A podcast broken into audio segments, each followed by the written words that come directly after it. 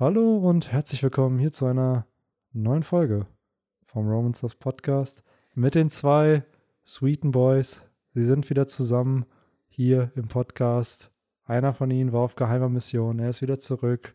Ein tobender Applaus hier für Henry, welcome back. Jetzt wie in so einer Sitcom, so wenn ein neuer Charakter wieder reinkommt, so wuh. Ja, da so wenn so ein prominenter Charakter Ja. meistens, dann kommen ja immer so richtig übertriebene äh, Jubel immer. Ne? Ja. Gepfiffen und alles. Ja, äh, ja äh, danke, danke für die imaginären, äh, für den imaginären Applaus. Äh, ich bin back. Zwei Wochen gegen die ähm, geheime Mission. Yes. Ja, wurde jetzt auch mal wieder Zeit. Ich habe äh, Bock, über One Piece mir den Mund fusselig zu reden. Aber äh, bevor ich das tue, äh, lassen wir auch erstmal natürlich den Dritten hier im Bunde noch zu Wort kommen. Moin.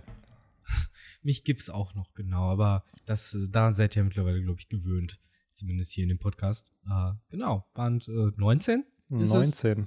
habe ich hier gerade in der Hand. Rebellion. Und äh, ich frage mich echt, wie die damals durch den Jugendschutz damit gekommen sind, dass Ruffy hier so eine äh, Andeutung macht, dass er eine Fluppe raucht. So, das im Jahre 2001 in den deutschen Kinderabteilungen hinzustellen, äh, wundert mich. Wundert mich. Ist ja vor allen Dingen auch wirklich genau, fast genau. Ich meine, doch, wenn ihr den Podcast kriegt, am Sonntag, ne? Ja, manchmal mache ich den Bender Talk auch am Samstag schon, weil Ah. ich, weil wir müssen nicht Der auf einen offiziellen. Release warten. Ja, aber sei, seid mal cool und hört den am Montag, weil da ist dann dieser Band genau 21 Jahre alt am 4. Also jetzt Juli abschalten. 2001. ja, jetzt abschalten, kommt nochmal zurück. Kommt am Genau. Montag wieder, genau, und dann könnt ihr den gerne hören. Ähm, krass, einfach generell krass. Also sowohl das mit dem rauchenden Ruffy als auch mit Mhm. dem Alter dieses. Ja, bei uns ist das ja echt so ein bisschen mit diesem Jugendschutz nochmal anders als bei den USA. Ich bin da voll deiner Meinung, das ist halt so voll ja, normal da. So, bei den Amis ist ja wirklich bei Sanji die Fluppe mit dem Lolli Ja. ersetzt worden. Wie Ne? lange haben die das eigentlich durchgezogen in den USA?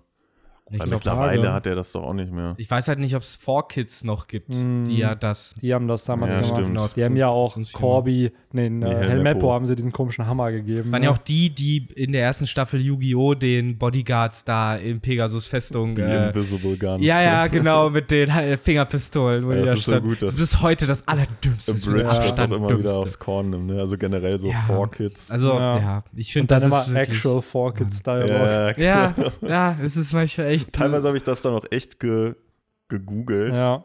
ob's, also, weil ich mir dann auch so dachte, Alter, das denkt er sich doch gerade aus, als ob das wirklich der actual Four Kids Dialog ist, aber Ja. es war wirklich so. Ja. Absurder ist alles, was man sich ausdenken kann. By the way, wir haben, glaube ich, noch gar nicht gedroppt, dass es ja mal wieder nach Jubeljahren eine neue Abridged-Folge Jo. gab. Ich war aber stimmt. jetzt mal ganz fest überzeugt, dass jeder, der den äh, Kuribo-Radar anhat, äh, wahrscheinlich schon längst weiß, dass die Folge rausgekommen Ja. ist. Äh, ich, aber wer weiß, vielleicht gibt es ein paar Leute, die es halt gar nicht juckt und die sich denken, wer ist denn dieser Lidl Kuribo? Und sich dem mal die neuen Yu-Gi-Oh! Bridge-Folgen reinziehen. Ja. Mhm. Also keine Ahnung, ich kann mir Yu-Gi-Oh! Ist halt auch generell, man schaut sich jetzt nicht mehr so regelmäßig an, aber wenn man Yu-Gi-Oh! schnell, humorvoll, in sehr kurzer Zeit irgendwie sich nochmal komplett geben möchte, zumindest bis zur, wo sind sie jetzt in diesem zweiten Turnier-Filler-Arc ja, irgendwie, sind mittlerweile fast am Ende.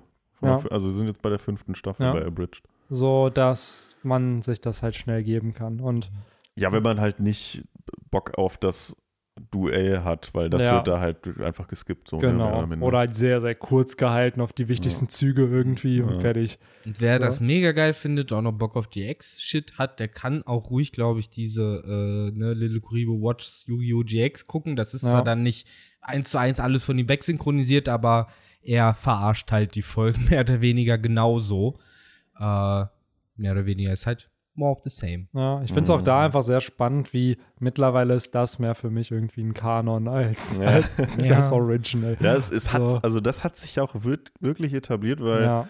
ich gucke ja auch äh, hier und da mal so einen äh, Yu-Gi-Oh! YouTuber, der also Yu-Gi-Oh! Content auf You Mhm. Und selbst da droppen die halt dann auch manchmal so diese Phrases aus Yu-Gi-Oh! Ja. Weil es sich halt einfach so durchgesetzt hat. Absolut. Ja, auch generell, wenn du mal bei neuen Folgen schaust, wer da alles kommentiert. So, und dann auf die Channels guckst. Das sind ja wirklich richtig große Channels, die sich das halt dann geben. Und der hat ja Mhm. pro Folge, im Durchschnitt, wenn das so ein paar Wochen, Monate online ist, kriegt ja jede Folge für eine Million Views.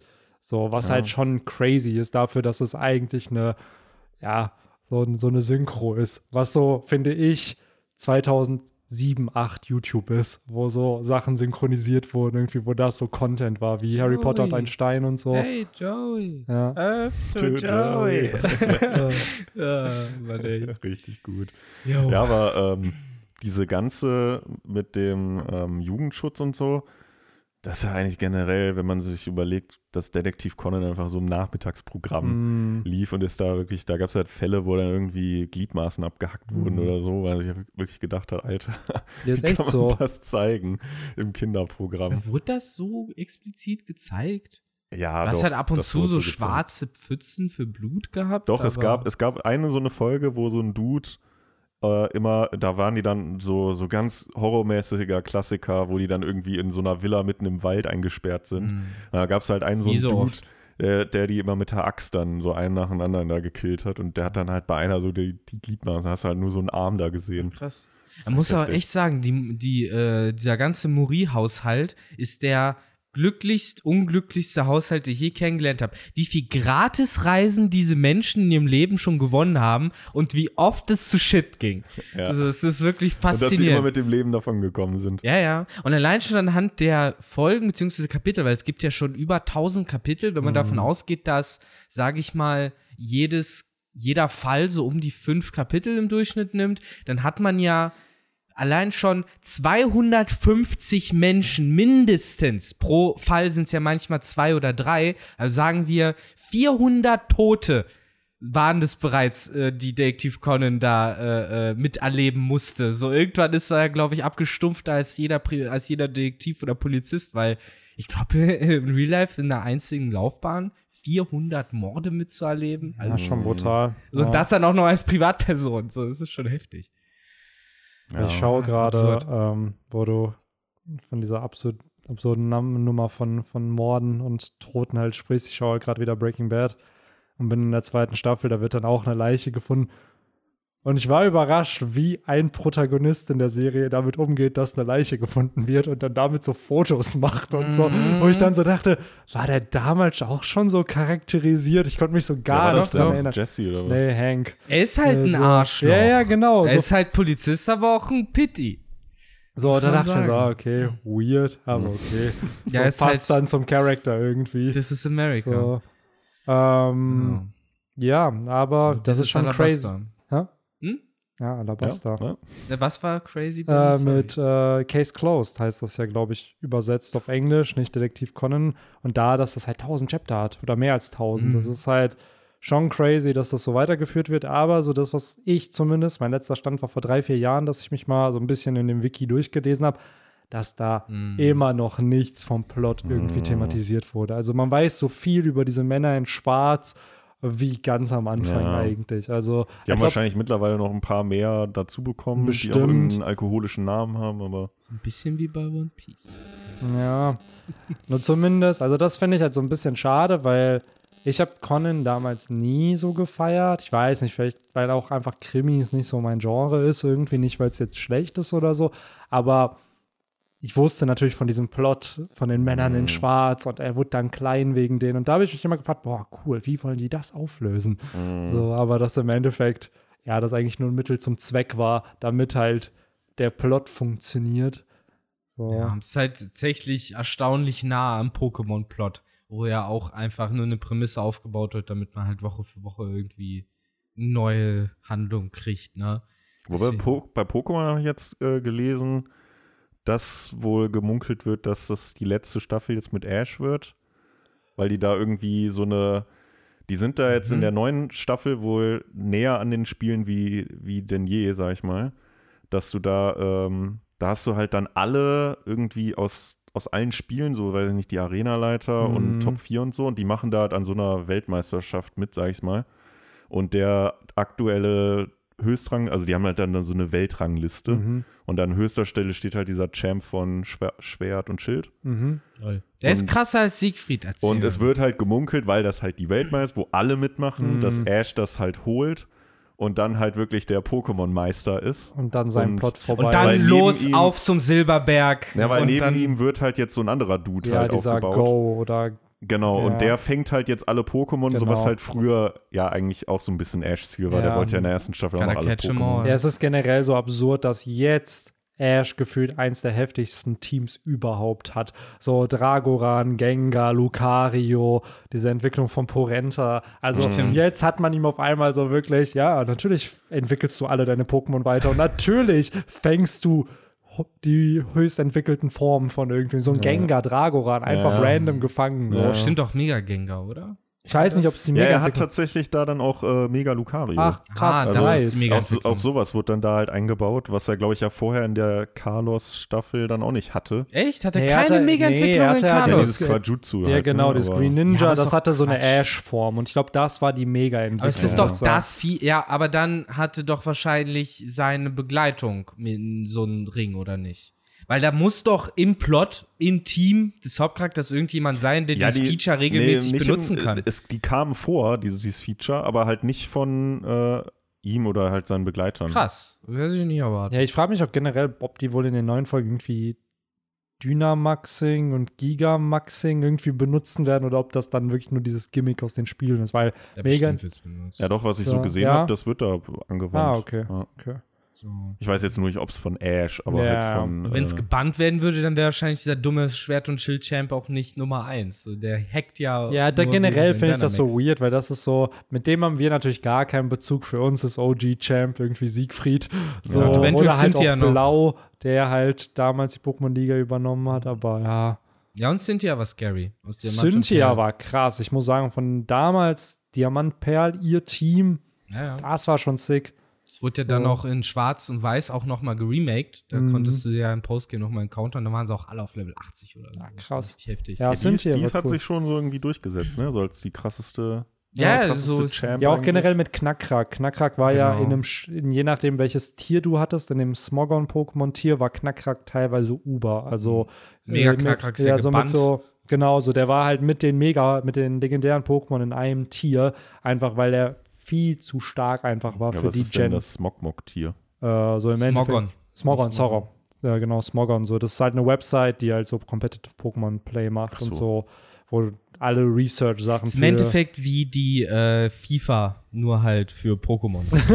so, ja, das ist original. ist offiziell von Game Freak, oder? Nein, was? nein, Nö. nein, nein, das aber halt, haben sie sich halt selbst organisiert, Ja. ne, mit den ganzen die haben verschiedene, Tierlists. genau, Tierlisten und so, wer wo. Und die haben auch dieses OU, UU, diese Genau, Overused, wie, Underused, genau. Never used. Genau. Das sind ja diese Ränge, dann Mhm. über und dies, das. Ja. Das finde ich eigentlich ganz cool, weil, wie schon gesagt, das hätte ich damals auch, ich glaube, das war zu Diamant-Perl-Zeiten, dass halt Knackrack einfach viel zu stark Mhm. war. Und Cynthia hatte den halt. So, und dadurch, ja, das stimmt. Das war schon krass.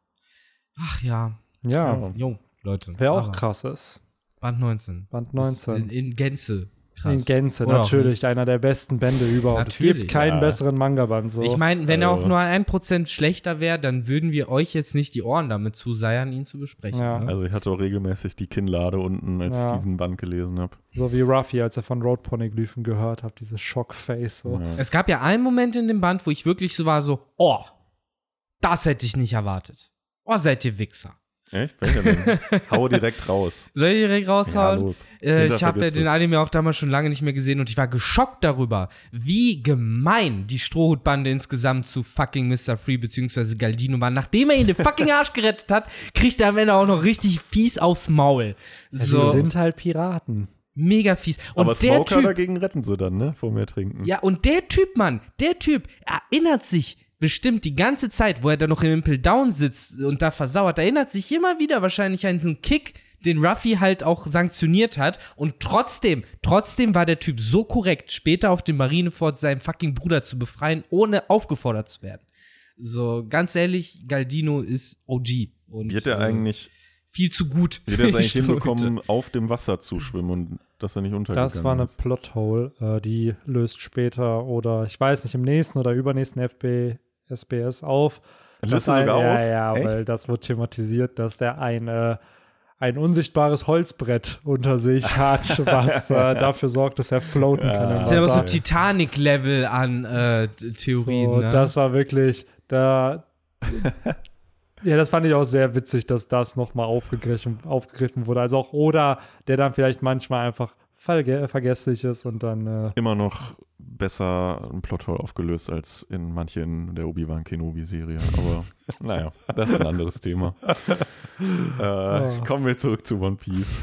Ähm, leichter. Also wo, leichter. wo starten wir jetzt nochmal? Holt mich nochmal gerade ab. Äh, ja, ja, dann äh, würde ich sagen, fangen wir doch hier direkt äh, bei Rainbase an, denn dort kommen die Ströte ja ziemlich fix in diesem Band an, wo sie letztes Band sich ja die lange Reise durch die Wüste auf sich genommen haben. Ja, ich war ja leider nicht dabei. Genau. Und äh, gerade, ich habe es schon vor dem Podcast gesagt, die, der Alabaster-Arc ist halt der, den ich so am meisten im äh, Anime gesehen habe. Und da sind ja doch sehr viele Filler-Folgen bei. Hm. Und man hat dann immer so, so ein bisschen im Kopf, wann war denn jetzt was und was ist jetzt wirklich Kanon und Ja, was diese nicht. ganze Wüstenbanditen-Geschichte, die wäre jetzt ja schon passiert. Das, äh, was hier jetzt ja Filler gewesen wäre im Anime, wäre, dass Ace eigentlich noch mit denen rumgechillt hätte. ja, genau. Obwohl er ja im Original da irgendwie nur ein, zwei Chapter da war. Und dann diese, diese, diesen Teil bis Yuba, glaube ich, da wäre Ace halt mit denen mitgereist. Da hätten sie dann, wären sie wahrscheinlich auf die Wüstenbanditen getroffen, wären vielleicht auch sogar schon zum ersten Mal auf diese komische Krabbe getroffen. Ich weiß gar nicht, ob die damals auch schon im Filler aufgetaucht ist. Ja, es gab ja einmal so eine Folge mit den Wüstenpiraten, ne? Genau, die hatten so ein Schiff, ne? Ja, genau. Und dann gab's, stimmt, dann gab's noch mal so einen Wüstenbanditen oder so, ne? Wo die in so einer Stadt waren. Ich weiß Die so es halt geplündert nicht haben? mehr genau. Dann gab's diese Folge, wo Ace mit so einer komischen Echse, wo die Stimmt. dann die, das Pornoglyph halt gefunden haben, was halt nur so ein Filler-Pornoglyph war. Aber Und das, dann diese ja. Folge mit diesem Nebelin-Pulver, mit diesem Opi, mit dem Ruffy da Ja. irgendwie. Ja, aber die ist dann schon ja aktuell aus dem Manga oder nicht? Weil er erzählt ja auch davon, dass das Nebelin gefunden worden ist und bla bla bla. Ja, ich meine jetzt nicht diesen Opa da von Corsa, sondern so einen anderen Opi, der das irgendwie verticken will oder so, glaube ich, auf dem so. Schwarzmarkt. Ja, das war so ein Filler. Dude zu Ruffy ist in die Stadt gegangen und dann ist er, glaube ich, direkt weitergezogen und dann zu Ja. diesem Opa da gekommen außerhalb der Stadt. Genau. Ja. Okay, so rum lief das. Ist generell alles so ein bisschen weird irgendwie in diesem. Aber da haben sie halt noch Filler in den kanonischen Arc eingebaut, ne? Mhm. Mittlerweile gibt es ja nur noch so Filler so zwischen den Arcs. Ja, ist generell so. Es gab ja auch diese. Ähm, gab es nicht irgendwie diese in, in den Filmen, wo auch einer so eine so eine Hitzefrucht hatte und jetzt, wir haben sie, wie heißt sie, äh, was in Film Gold oder Strong World mit so einer Rankenfrucht irgendwo und das sind ja dann auch so Früchte, die anders in One Piece aufgetaucht sind, mit Oven, mit der, Ja, ja. mit der Ofenfrucht oder jetzt halt mit Ich glaube aber, es war im Film so. die Schmelzfrucht. Das kann Es, sein, er hat, ja. glaube ich, keine Hitze erzeugt, er hat Dinge geschmolzen. Okay, Da bin okay. ich mit sich. Man müsste sogar der erste oder der zweite. Das war zusammen auch. mit dem Candy Dude. Ja, ja, das waren diese ersten paar Filme. Äh, der Candy Dude bis heute auch äh, sehr witzig. Äh, wenn der übrigens sein Logia-Frucht erwecken würde, dann hätten wir im Endeffekt Totoland 2.0. Ja. Äh, vermutlich. Ja, es gibt ja auch diese Honey Queen oder so, die auch eine Logia hatte, die konnte sich in irgendeine Flüssigkeit verwandeln. Es wurde nie specified, was für eine. Honig, oder? Maybe, aber es wurde halt nirgendwo. Wahrscheinlich kein Sperma. Ja, wahrscheinlich nicht, aber es wurde halt nirgendwo specified, was das ist. Und ich fand es dann so witzig, früher für die Filme dann einfach, ja, der hat auch eine Logia. Ja, warte, der hat auch eine Geht Logia. schon. Einfach Logia, weil Logia sind stark. Und heute ist das so, ja, ich hätte schon gern lieber eine Paramezia oder irgendeine eine mythische, mystische Zorn irgendwie. Ah, ich finde Logias an sich, die haben so universellen Nutzen. So. Ja, safe. Smokers oder äh, selbst Crocodiles Ja. äh, oder sonst irgendeine Logia wäre doch ein nicer Shit. Ja, hier werden sie, finde ich auch noch gerade Early One Piece, werden sie ja sehr overpowered dargestellt. Gerade auch Smoker, wo wir ja vor dem Podcast ein bisschen drüber diskutiert haben, so, ist das ein Gas? Was ist das? Was für ein Aggregatzustand hat das? Ist das eine schwächere Form der Giftfrucht oder der, der äh, Gasfrucht von Caesar? Aber auch Crocodile, der ja hier in dem Chapter so ein bisschen zeigt, was seine Frucht drauf hat, dass du dem ja echt keine physischen Angriffe anrichten kannst, wenn das Konzept von Haki noch nicht so richtig existiert und äh, Wasser nicht irgendwie Ja. in der Wüste vorhanden Es ist. ist halt wirklich noch so dieser, dieser Moment, wo man sich halt als Leser oder Zuschauer echt noch fragt, so, ja, aber wie will man denn jetzt sich mit denen auseinandersetzen, so? Und die einzige Antwort, die man heute geliefert bekommt, was übrigens einen interessanten, äh, es ist ja dann so ein klassischer Red Herring, also ein interessanter Gegenstand, wo man alle denken, dass er verwendet wird, der am Ende nicht verwendet wird. Und zwar äh, Smokers Jite-Stock. Mhm. Äh, uns wird ja hier zum ersten Mal auch erklärt, was Seestein ist und wie er funktioniert. Äh, in, einer, in einem bestimmten Meer wird er nämlich abgebaut. Mhm, mhm. Und äh, ist halt, ja, die Essenz des, des Meeres sozusagen in fester Form. Und ähm, alle Gefängnisse sind daraus gebaut. Wie wir dann später auch erfahren, äh, die Impel Down Gitter sind ja auch alle aus Seestein und die Handschellen auch. Ähm, und äh, auch Smokers äh, Stockspitze ist halt daraus gemacht und äh, setzt halt Teufelsfrüchte außer Kraft. Was ja äh, im Kontext äh, des Bandes und auch des letzten Bandes ja erstmal die naheliegendste Erklärung ist, wie man es mit Crocodile aufnehmen könnte, weil äh, aufmerksame Leser würden halt dann sehen, okay, der kann sich halt in Sand auflösen, aber dann haben wir halt hier Smoker, der Teufelsfrüchte außer Kraft setzen kann mit seinem Stock. Maybe that's the way to go. Äh, so wird es uns zumindest hier noch äh, verkauft. Ja, Würde ich jetzt mal sagen. Ja, safe. Die Waffe hat auf jeden Fall so ein, eine größere Bedeutung irgendwie noch zu dem Zeitpunkt in der Story. Wenn man jetzt bedenkt, was ja im letzten One Piece Chapter thematisiert, äh, thematisiert wurde, was ja auf Alabasta als Info rauskam, dann aber jetzt erst offenbart wurde mit Pluton in Wano, haben wir ja mit Seestein genau dasselbe. So Seestein kommt ja aus Wano Kuni. Ja. So, und äh, klar, die Marine, weil es ist ja eigentlich schon so ein sehr, sehr rares Gut in One Piece. Wenn, klar, ein Marinekapitän kann das halt haben, aber wir kennen bis auf vielleicht Kaiser und, äh, wie heißen sie? Die, ähm, Tenryubitu hat ja sonst gefühlt niemand Seestein. Irgendwie mal halt casual einfach. Scheint halt schon, dass äh, die Weltregierung bzw. Marine da das größte Monopol drauf hat. Ja. So, die ja auch ihre Schiffe da damit äh, coaten, damit die in keinen Welt kommen. Ich glaube halt schon, dass die sehr viel davon haben. Ich meine, allein die Masse, die du brauchst, um halt Impel Down zu bauen, die Schiffe Mhm. alle zu ummanteln Ja, und ja. dann auch noch äh, die Handschellen und sowas. Das Stimmt, sind die ja Schiffe, ne, damit die durch den Calm Belt und so kommen, ne? Das wird Mhm. ja auch immer gesagt. Genau. dass die Marine Special Technology hat, um das zu umgehen. Ne? Ja, während Piraten halt ab und an mal irgendwie Seestein äh, äh, Patronen eventuell haben, weil warum Ja. sonst sollte man dann hu Benno Beckmann Ja. Angst haben? Ähm, vor allen Dingen jetzt, nachdem man eh noch erfährt, dass wahrscheinlich, das ist eh kontroverse Theorie, die gar nichts zu suchen hat, aber äh, Kizaru, äh, Ben Beckman und Marco gleichzeitig jetzt auseinandernehmen können, problemlos.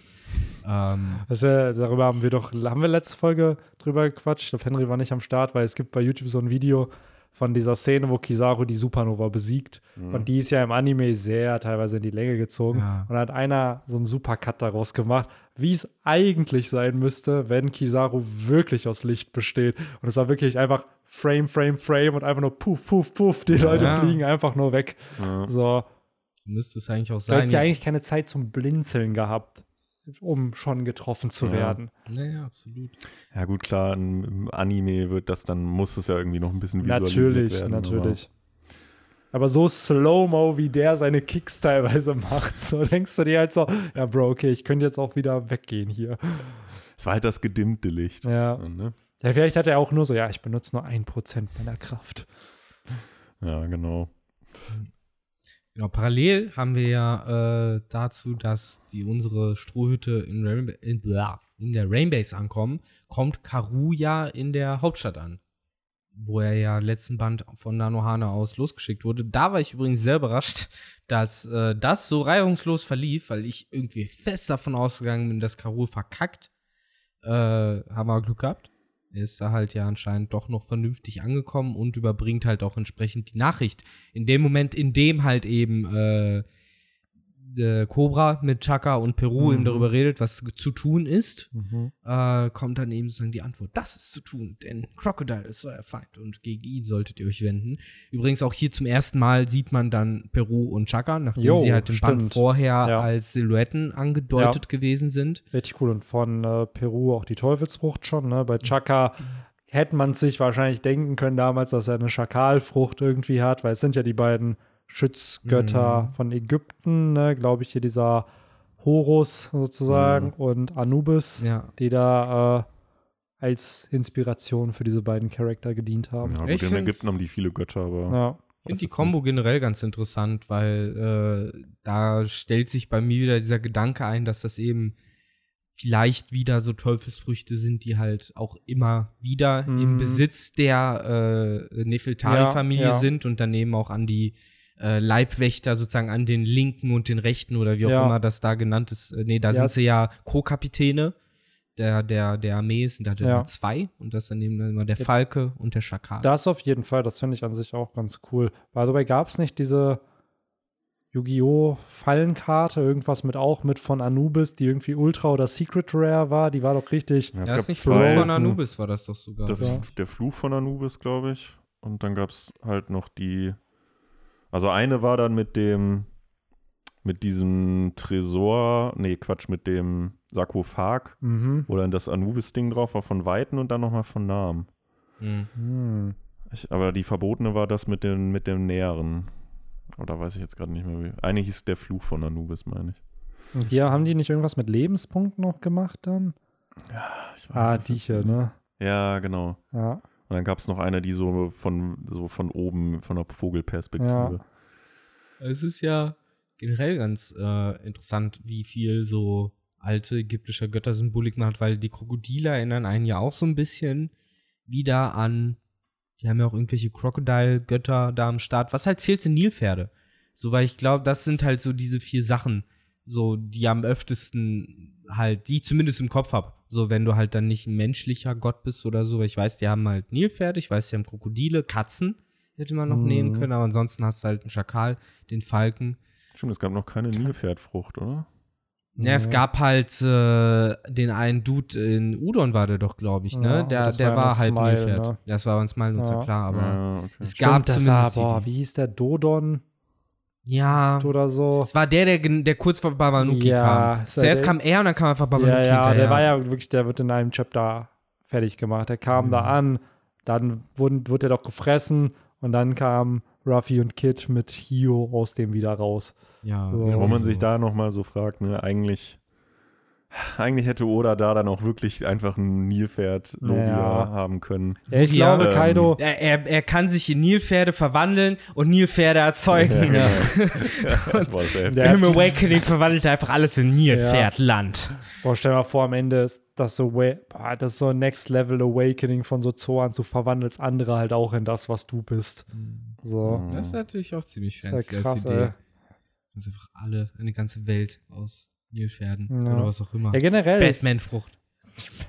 Bei Ratchet und Clank gab es eine Waffe, der Scharfinator. Wenn du da auf die Gegner geschossen hast, wurden sie einfach zu scharf. Ach, geil. Ja, viel besser ist die eine Waffe aus Saints Row, die es gibt, wo du Leute so piu anvisierst und dann kommt aus dem Nichts halt einfach von unten ein riesiger Hai und frisst die auf. Funny, ey. Geil. Mitten auf dem Asphalt. Ach ja, good times, good times. Ja. Äh, Ja, yes, aber es fällt uns etwas schwer, ne? Hier so ein bisschen in diesem Band über die ersten 15% drüber zu kommen, ne? Ja, Beziehungsweise über das erste Chapter. Ja, let's be real, so dieser Band ist ein in sich abgeschlossener kleiner Mini-Arc in dem Arc. Es geht halt so, ist der kleine Rainbase-Arc, der hier stattfindet. Ne? Ja. Die Strohbande kommt da an, erlebt da ihr kleines Abenteuer in dem Casino von, von Wir Crocodile, treffen ja vorher noch auf Smoker. Treffen auf Und Smoker unter noch. Shigi. Ich glaube, Und selbst Shiggy. im Anime sind das doch nur drei Folgen oder Ja. so, oder? Das war ja die Gol Golden Age noch vom Anime, wo dann wirklich teilweise zwei, zweieinhalb Chapter eine Folge waren. Ne? Mhm. So, und hier ist ja wirklich, die kommen da halt rein. Victor hat schon ganz gut gesagt, mit Chopper, der, oder hast du es vor dem Podcast gesagt, mit, wo das Chopper hier noch cool war. Ja, das habe ich vor dem Podcast gesagt. Chopper ist noch cool. Chopper ist noch cool. Wir werden auf jeden Fall im Laufe dieser Bender Talk-Reihe herausfinden, wann der, wann äh, er Chopper uncool wurde. uncool wurde, wann er das neue Design hatte, wann er, ich glaube sogar wirklich schon, dass diese Verniedlichung von ihm vor dem Timeskip stattfand. Also ich kann nur sagen, zu Gecko, also auf Thriller Bark war, ist er schon da angekommen, wo er nicht mehr sein sollte. Thriller Bark war es schon vorbei, für mich zumindest. Und dann irgendwo davor. Also, wir werden uns wahrscheinlich irgendwo zwischen Skype hier und Enis Lobby treffen, was das angeht. Mhm. Ähm, genau, aber was ich noch witzig fand, war generell der Moment, wo die dann äh, nach Rainbase ankommen, sich dort äh, erstmal Wasser gönnen. Äh, und natürlich ganz klassisch so Smoker, so Piraten. Hm, wo könnten diese Piraten sein? Und genau neben den sitzen halt diese beiden Diese Pitties. Szene gefühlt in jedem zweiten YouTube-Video. lustige Szenen One Piece kommt Ja. immer diese Szene auch mit, mit vor. Aber es ist auch einfach eine lustige Szene. Und das haben wir auch schon vor dem Podcast wieder mal festgestellt.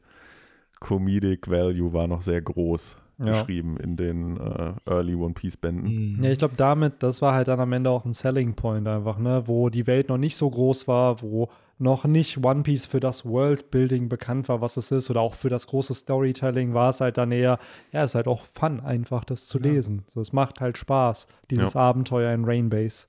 Ja, ja, zu absolut, erleben. weil man merkt, also ich finde es krass, wie leichtherzig auch Ruffy hier noch unterwegs ist. Das ist halt komplett anders, Ja. wie er halt mittlerweile drauf ist, weil er hier wirklich nichts ernst nimmt. Ja. Außer halt eben am Anfang, das letzte, das letzte Kapitel vom letzten Band, wo es halt darum ging, dass er sich ja entscheidet, Crocodile jetzt in den Arsch zu treten. Und dann auch noch mal das kleine symbolische Detail, dass er halt zu Lysop sagt, so nein, so, das Wasser wird jetzt nicht getrunken, das wird halt im Ernstfall getrunken. Das ist nämlich das, was uns eben der alte Opa Toto, äh, wie ist er Toto? Warum nicht Oh, immer alte, Män nicht. alte Männer als Toto benennen will, weiß ich nicht. Jedenfalls der Opa aus Juba, der auch der Papa, Mhm. glaube ich, von Corsa ist, der ihn ja dieses letzte Wasser ausgegraben hat und äh, das äh, wertschätzt Ruffy ja auch. Und da sieht man zum ersten Mal wieder ja eine andere Facette von ihm, dass er sich eben auch zurückhalten kann, wie Nami ja auch äh, kommentiert. So, okay, wenn es also dir wichtig ist, dann kannst du eben auch äh, dich kontrollieren. Ja, Und später sehen, sehen wir dann ja dann doch noch auch, wo er ernst wird, wo es dann wieder um den Opa geht, wo Ja, ja. Crocodile ihn dann ja droppt, so von wegen, ja, äh, ich war das eigentlich, ne, der dafür gesorgt hat, dass er, dass er da wie Hein Blöd einfach doof noch Ja. rum, rum äh, gräbt. Das wird ja auch noch mal Macht nichts. wichtig in dem ersten Kampf der beiden, wo Crocodile ihm das dann, glaube ich, auch noch mal direkt sagt. So, und dann löst er, glaube ich, auch einen Sturm noch auf, der sich dann in die Richtung bewegt. Ja, Es ist halt der klassische Moment, den wir ab jetzt jede Staffel One Piece eigentlich sehen, dass halt der Antagonist spuckt halt auf den Traum von jemandem, dem Ruffy wichtig ist. Ja. Und äh, dann kämpft Ruffy hier halt nicht nur für Alabasta, nicht nur für Vivi, sondern eben auch für den Traum dieses alten Mannes. Und da sind wir halt wieder in dieser ganzen Thematik von Inherited Will und so weiter und so fort. Ja. Es Ah. braucht halt immer so einen Katalysator, ne, dass irgendwie Ruffy animiert wird, dann wirklich äh, sein letztes Hemd praktisch Ja. zu geben. Ja, ja, Genau. aber Ruffy ist halt wirklich immer der, der halt so am ehesten berührt ist von diesen Momenten, wo halt ja irgendjemand diese klassische Sisyphus-Arbeit vollführt, halt diesen Stein immer wieder hochschiebt, ohne dass es klappt.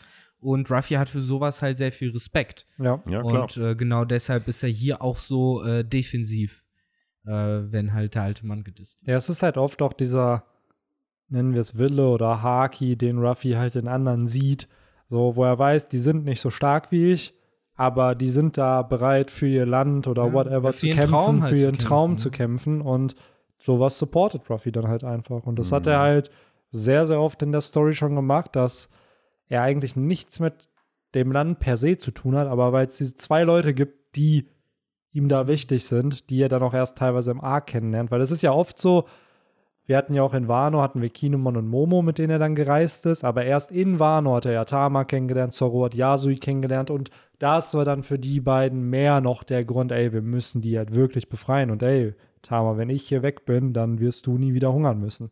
So, Safe. Auf Wo, jeden woran Fall. man übrigens auch sieht, dass das schon Gefühl, also ist ja in unserer Welt noch gar nicht so lange her, aber gefühlt irgendwie doch. Äh, Karu nippt hier einfach noch an einem guten alten Plastikstrohhalm oh, oh, und der nicht an wäre, diesen schlimmen äh, Papierstrohhalm. ja, Ja, weil Ja. wer weiß, wo die, woraus die Welt gemacht sind. Gibt es auch Plastik? bestimmt. Ja. Vielleicht ist er aus in Alabaster aus Bambus oder so. Ja, Bambus könnte ich mir tatsächlich eher vorstellen. Es wäre auch so ein japanisches Ding.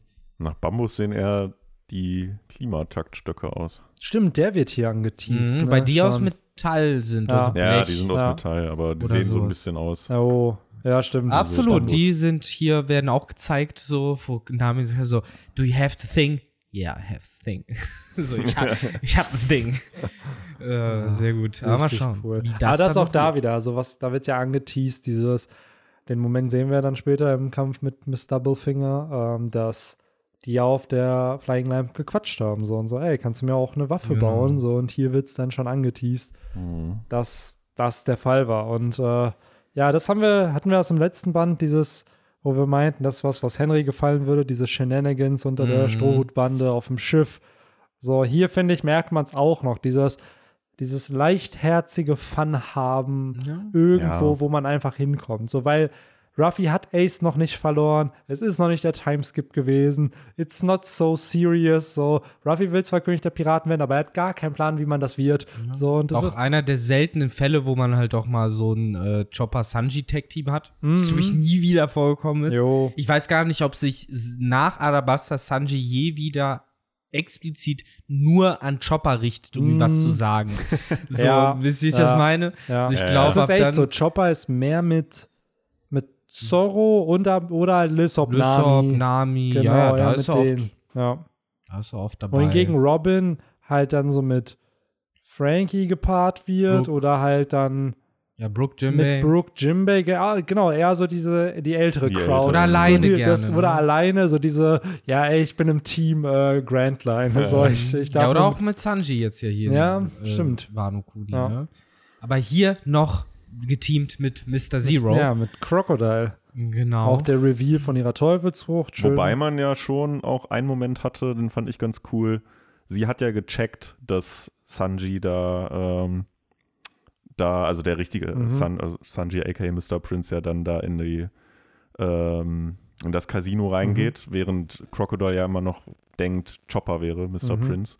Aber sie petzt es ja nicht. Nee, Ich hatte eher das Gefühl, dass sie halt irgendwie checkt, dass irgendwas falsch läuft, aber halt auch nicht genau sagen konnte, was.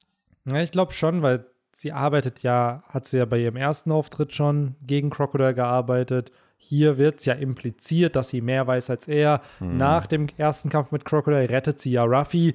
So, Croc, also Robin war Crocodile nie loyal gegenüber. Ja, aber das wird ja sogar auch ge, äh, gedroppt von Smoker, dass er hinter Robin noch mehr steckt, Jo. als wir bislang halt Ja. wussten. ja, das ist zum. Beispiel eine Szene, da, Mann, das finde ich ein bisschen schade, wie das halt Ja. gemacht wurde, Weil weil. da wird ja dann auch so gesagt, so ja, äh, ihr wisst gar nicht, Genau. äh, was das für eine Person ist Ja. und die Ja. hat fast so ein hohes Kopfgeld wie Crocodile.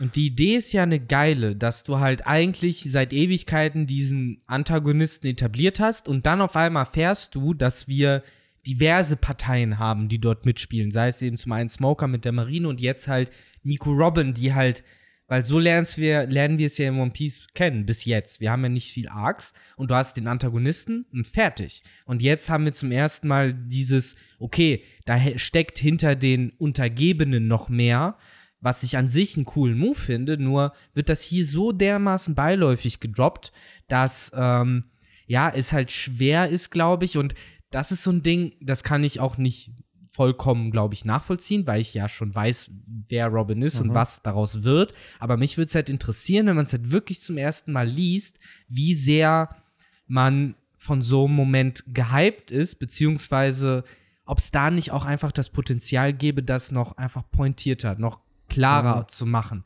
Dass du halt wirklich klar machst, so, hey, das ist eine krasse Sache gerade. Das äh, wird parallel ich noch glaube, sehr das wichtig. wird aber noch, also jetzt nicht hier in dem Moment, aber der Moment, wo sie dann in diese Grabkammer gehen, ich glaube, da wird Robin auch noch mal thematisiert, bevor sie dann der Strohbande beitritt. Also Ja. da wird dann noch mal so drauf eingegangen. Ich glaube, Cobra quatscht da halt auch viel mit ihr. Aber das ist So. halt wieder dieses, und das fängt ja ab hier bei One Piece sehr oft an, dieses instanzierte Abhaken von Sachen, wie du halt sagst, so ja, sie wird ja danach noch einmal thematisiert. Ja, aber warum wird sie nicht immer mal wieder ein kleines ich bisschen glaube, hier thematisiert? fängt das schon an, was wir auch immer wieder jetzt in One Piece ja in der Gegenwart auch haben, Mhm. dass halt Plotpunkte einfach aufgemacht werden, einfach random Lines gedroppt werden zu bestimmten Charakteren und dann werden die erstmal offen gelassen, bis dann irgendwann ein Punkt kommt, wo man das wieder aufgreifen kann. Weil hier sind wir ja, wir haben es ja gerade gesagt, am 4.7.2001 kam der Band raus. Das heißt, One Piece ging da vier Jahre,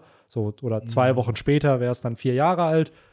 Und nach Alabasta würde ich behaupten, dass One Piece auch ein mega Erfolg schon war, sodass halt auch klar war, dass es länger als noch ein Jahr gehen wird oder zwei. Und Oda da halt natürlich schon wahrscheinlich dann auch angefangen hat, größere Plotlines zu starten, weil nach, nach Alabasta werden die fünf Weisen Whitebeard, Blackbeard, die werden ja alle established in dem Arc Ja. darauf, wodurch ja die Welt um einiges noch mal größer geworden ist. Ja, und da So. frage ich mich halt, warum muss man das alles halt so streng auf explizit nach dem Mhm. Arc verschieben? Warum kann man. Es hätte ja fast schon gereicht, wenn man nach dem Satz und dann ruft Smoker bei der Marine an und sagt halt, schickt alle Schiffe, die am Start sind. Ja, ist halt die Frage, ne, ob, ähm, weil darüber haben wir, glaube ich, auch schon mal geredet, weiß die Weltregierung, dass Robin für Crocodile arbeitet? Weil eigentlich müssten sie es doch wissen. Kann mir doch niemand erzählen, dass die Weltregierung Klar nicht weiß, dass Crocodile da, die Frau, die die am meisten suchen, irgendwie da unter seinen Wie gesagt, wenn man Fittichen davon hat. ausgehen will, dass das da alles irgendwie noch Sinn macht, dann, also ich mö möchte daran glauben, dass sie es wissen, aber bewusst eben so laufen lassen, unter anderem vielleicht eben in der Hoffnung, dass sie dadurch, dass sie bereits in Alabasta Fuß gefasst haben und vielleicht war es der Weltregierung nicht so leicht, dort Fuß zu fassen, aber Crocodile hat sich da so reingewurstelt Plan Utopia, Utopia was an inside job. ja, und vielleicht, na, am Ende gibt es dann den Plan von Pluton, habe ich auch im letzten Podcast schon erwähnt. Dann wird das gefunden, wird der Abstrich gemacht, dann ist Crocodile glücklich und dann hast du diesen Astronauten-Meme mit äh, so Crocodile, du nicht und dann so was und dann always has been. Und es macht überhaupt keinen Sinn, aber im Endeffekt wird er dann von hinten erschossen von irgendwem. Ähm, aber nee, so kommt es ja erstmal nicht. Meine Theorie bleibt halt dabei, ich glaube, das war vielleicht mal die Hoffnung, aber der Plan wurde ja von Ruffy dann auch vereitelt. Aber allein schon dieser Anruf von oder Aufruf von Smoker, schickt alle Schiffe rüber und dann halt noch dieser Satz mit, ne, das geht nicht und bla und mir ist doch scheißegal, was geht und was nicht. Wann habe ich je drauf gehört, was meine Vorgesetzten machen? Und dann halt vielleicht mal eine Seite nur sehen, wo halt aus irgendwelchen Bases halt so eine fucking Flotte losfährt. Dass du halt einen Sinn dafür hast, so, oh wow.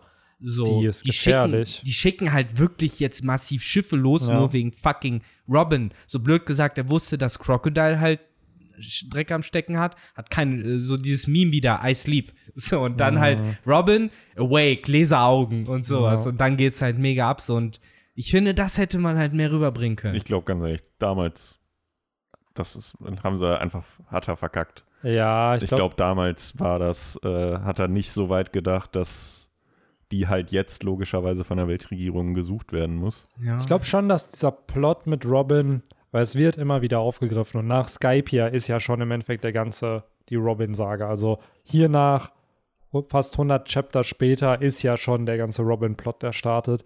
Ähm, ich glaube schon, dass Oda grobe Züge davon hatte, so dieses Robin wird gejagt von der Regierung, aber ich stimme euch dazu. Ich glaube, hier war es einfach noch vielleicht doch einfach Unerfahrenheit, wie man das am besten macht, weil wie schon gesagt, es ist Odas viertes Jahr in dem Manga-Business und vielleicht heute wird er das anders schreiben als damals, halt einfach, weil er im Writing besser geworden ist. Also ganz doof kann er, kann er sich da herausreden und sagen, ja, sie war ja als Miss Blondie Sunday Ja. unterwegs und äh, deshalb ist, hat keiner, ist keiner darauf gekommen, dass, Ja. dass Nico Robin ist. Ja, das ist so. Sie sieht nur genauso aus, aber Ja. es ist halt wie bei Pokémon, immer wenn Team Rocket sich Genau. verkleidet.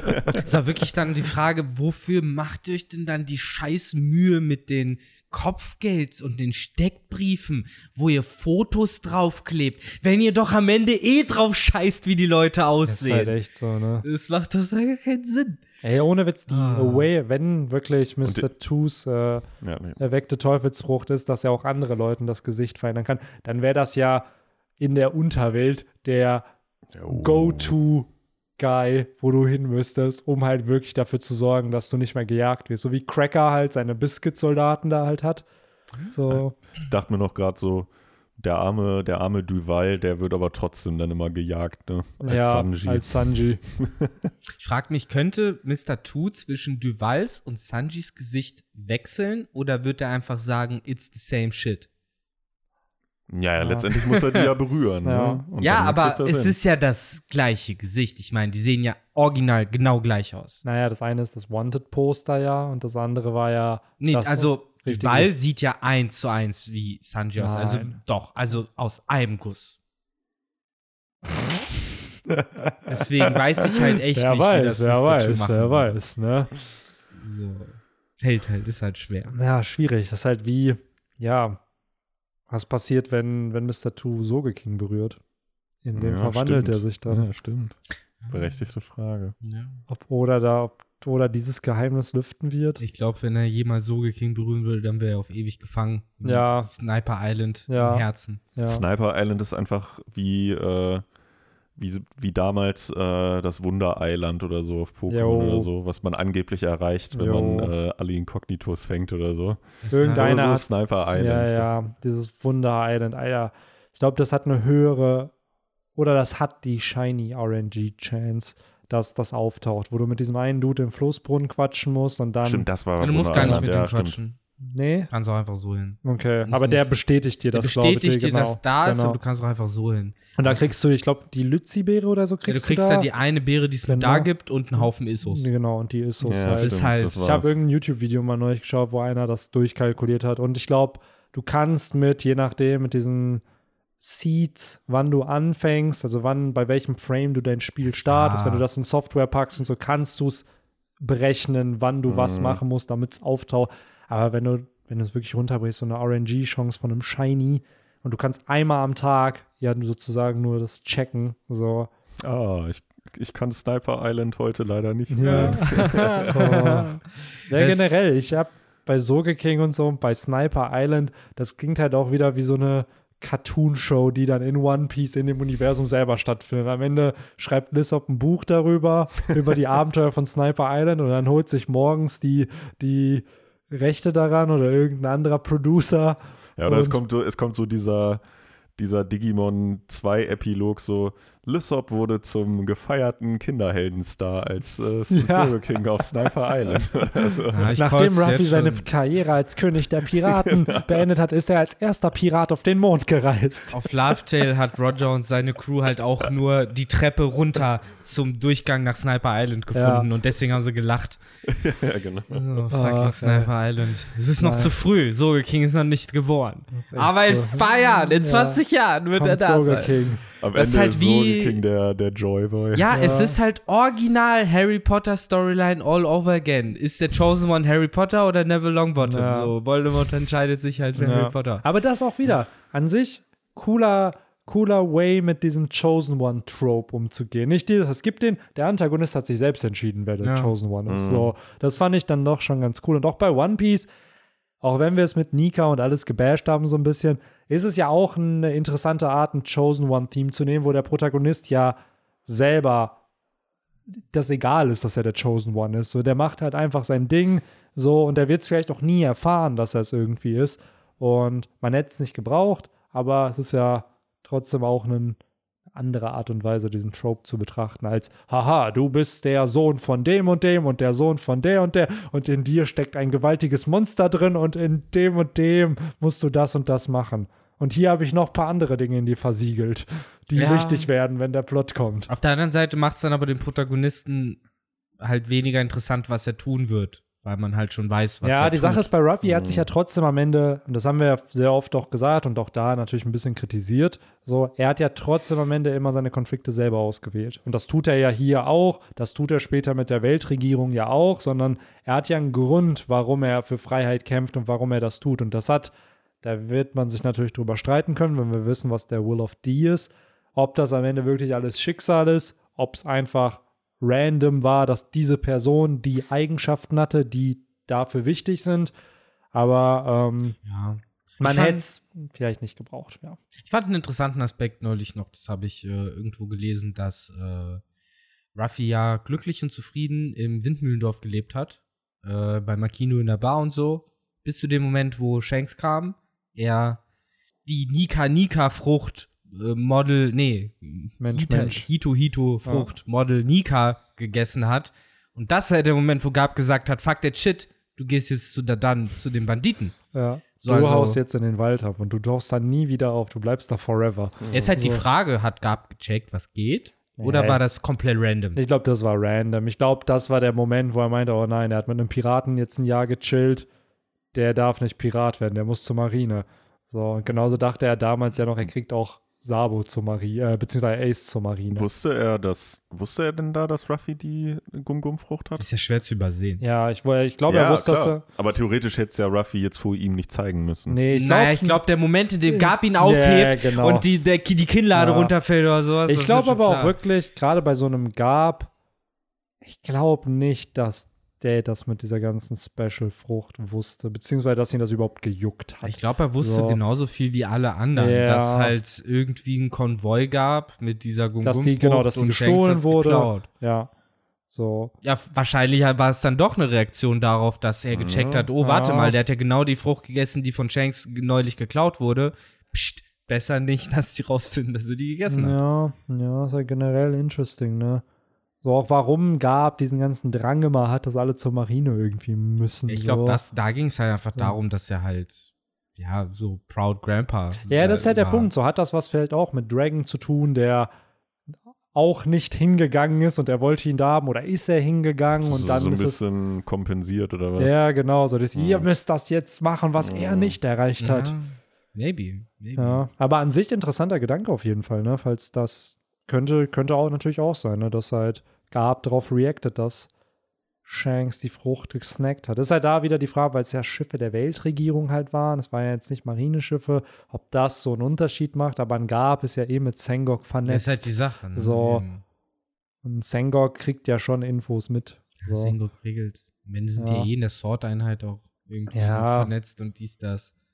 Ja, auf jeden Fall fand ich einen interessanten Gedanken. Aber gehen wir zurück zu dem, sag ich mal, modernen Garb. Äh, zumindest vielleicht wird das ja irgendwann, Smoker. Ja, Smoker. Smoker, der hier wirklich äh, cool so als wiederkehrender Antagonist gezeigt wird. Ich finde, Alabaster wird durchaus cooler dadurch, dass er dabei ist und auch Rainbase wird ein bisschen Ja, spannender safe. dadurch, dass er dabei ist.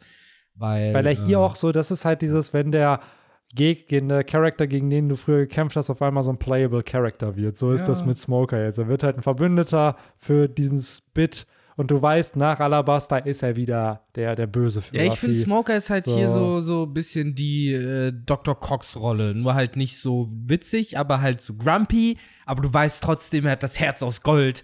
Am Und, Ende hat äh, so Oda in ja. Japan Scrubs geguckt, Mhm. während er das, weil Ja, es kam doch auch maybe. 2001 raus. Und Ja. dann, Aber ich finde, Smoker ist wirklich Ja. perfekt und sehr prägnant darauf fokussiert, wie man ihn zum ersten Mal gesehen hat, dass wenn ein kleines Mädchen Eis fallen lässt, dass er ihr halt ein neues kauft. ja. Äh, und das, also dieses Prinzip wird auch hier immer wieder durchgezogen, sodass du eigentlich immer weißt, so, ach komm, so der wird die jetzt nicht ficken. So genauso wie halt schon, wo, wo die sich da in dieser Bar treffen, Tashigi noch deren Rechnung begleicht und sowas, da merkst du halt schon, das ist halt ein spielerisches Verhältnis, was sie zueinander Mhm. haben und Smoker, auch wenn er immer böse guckt, merkt man schon, dass der, ja, versteht, dass das halt nicht einfach nur die Standard äh, Banditen-Piraten ja, ja, klar. sind. Ich glaube, hier ist der Punkt, wo er es wirklich realisiert. Ja klar, als er gerettet In wurde. auch Loketown hat er ja wirklich kurzen Kontakt mit Ruffy gehabt, Mhm. aber hier ist der Punkt, wie du schon sagst, Zorro sagt ihm dann ja, ey, mein Captain hat das gesagt, dass ich das machen soll.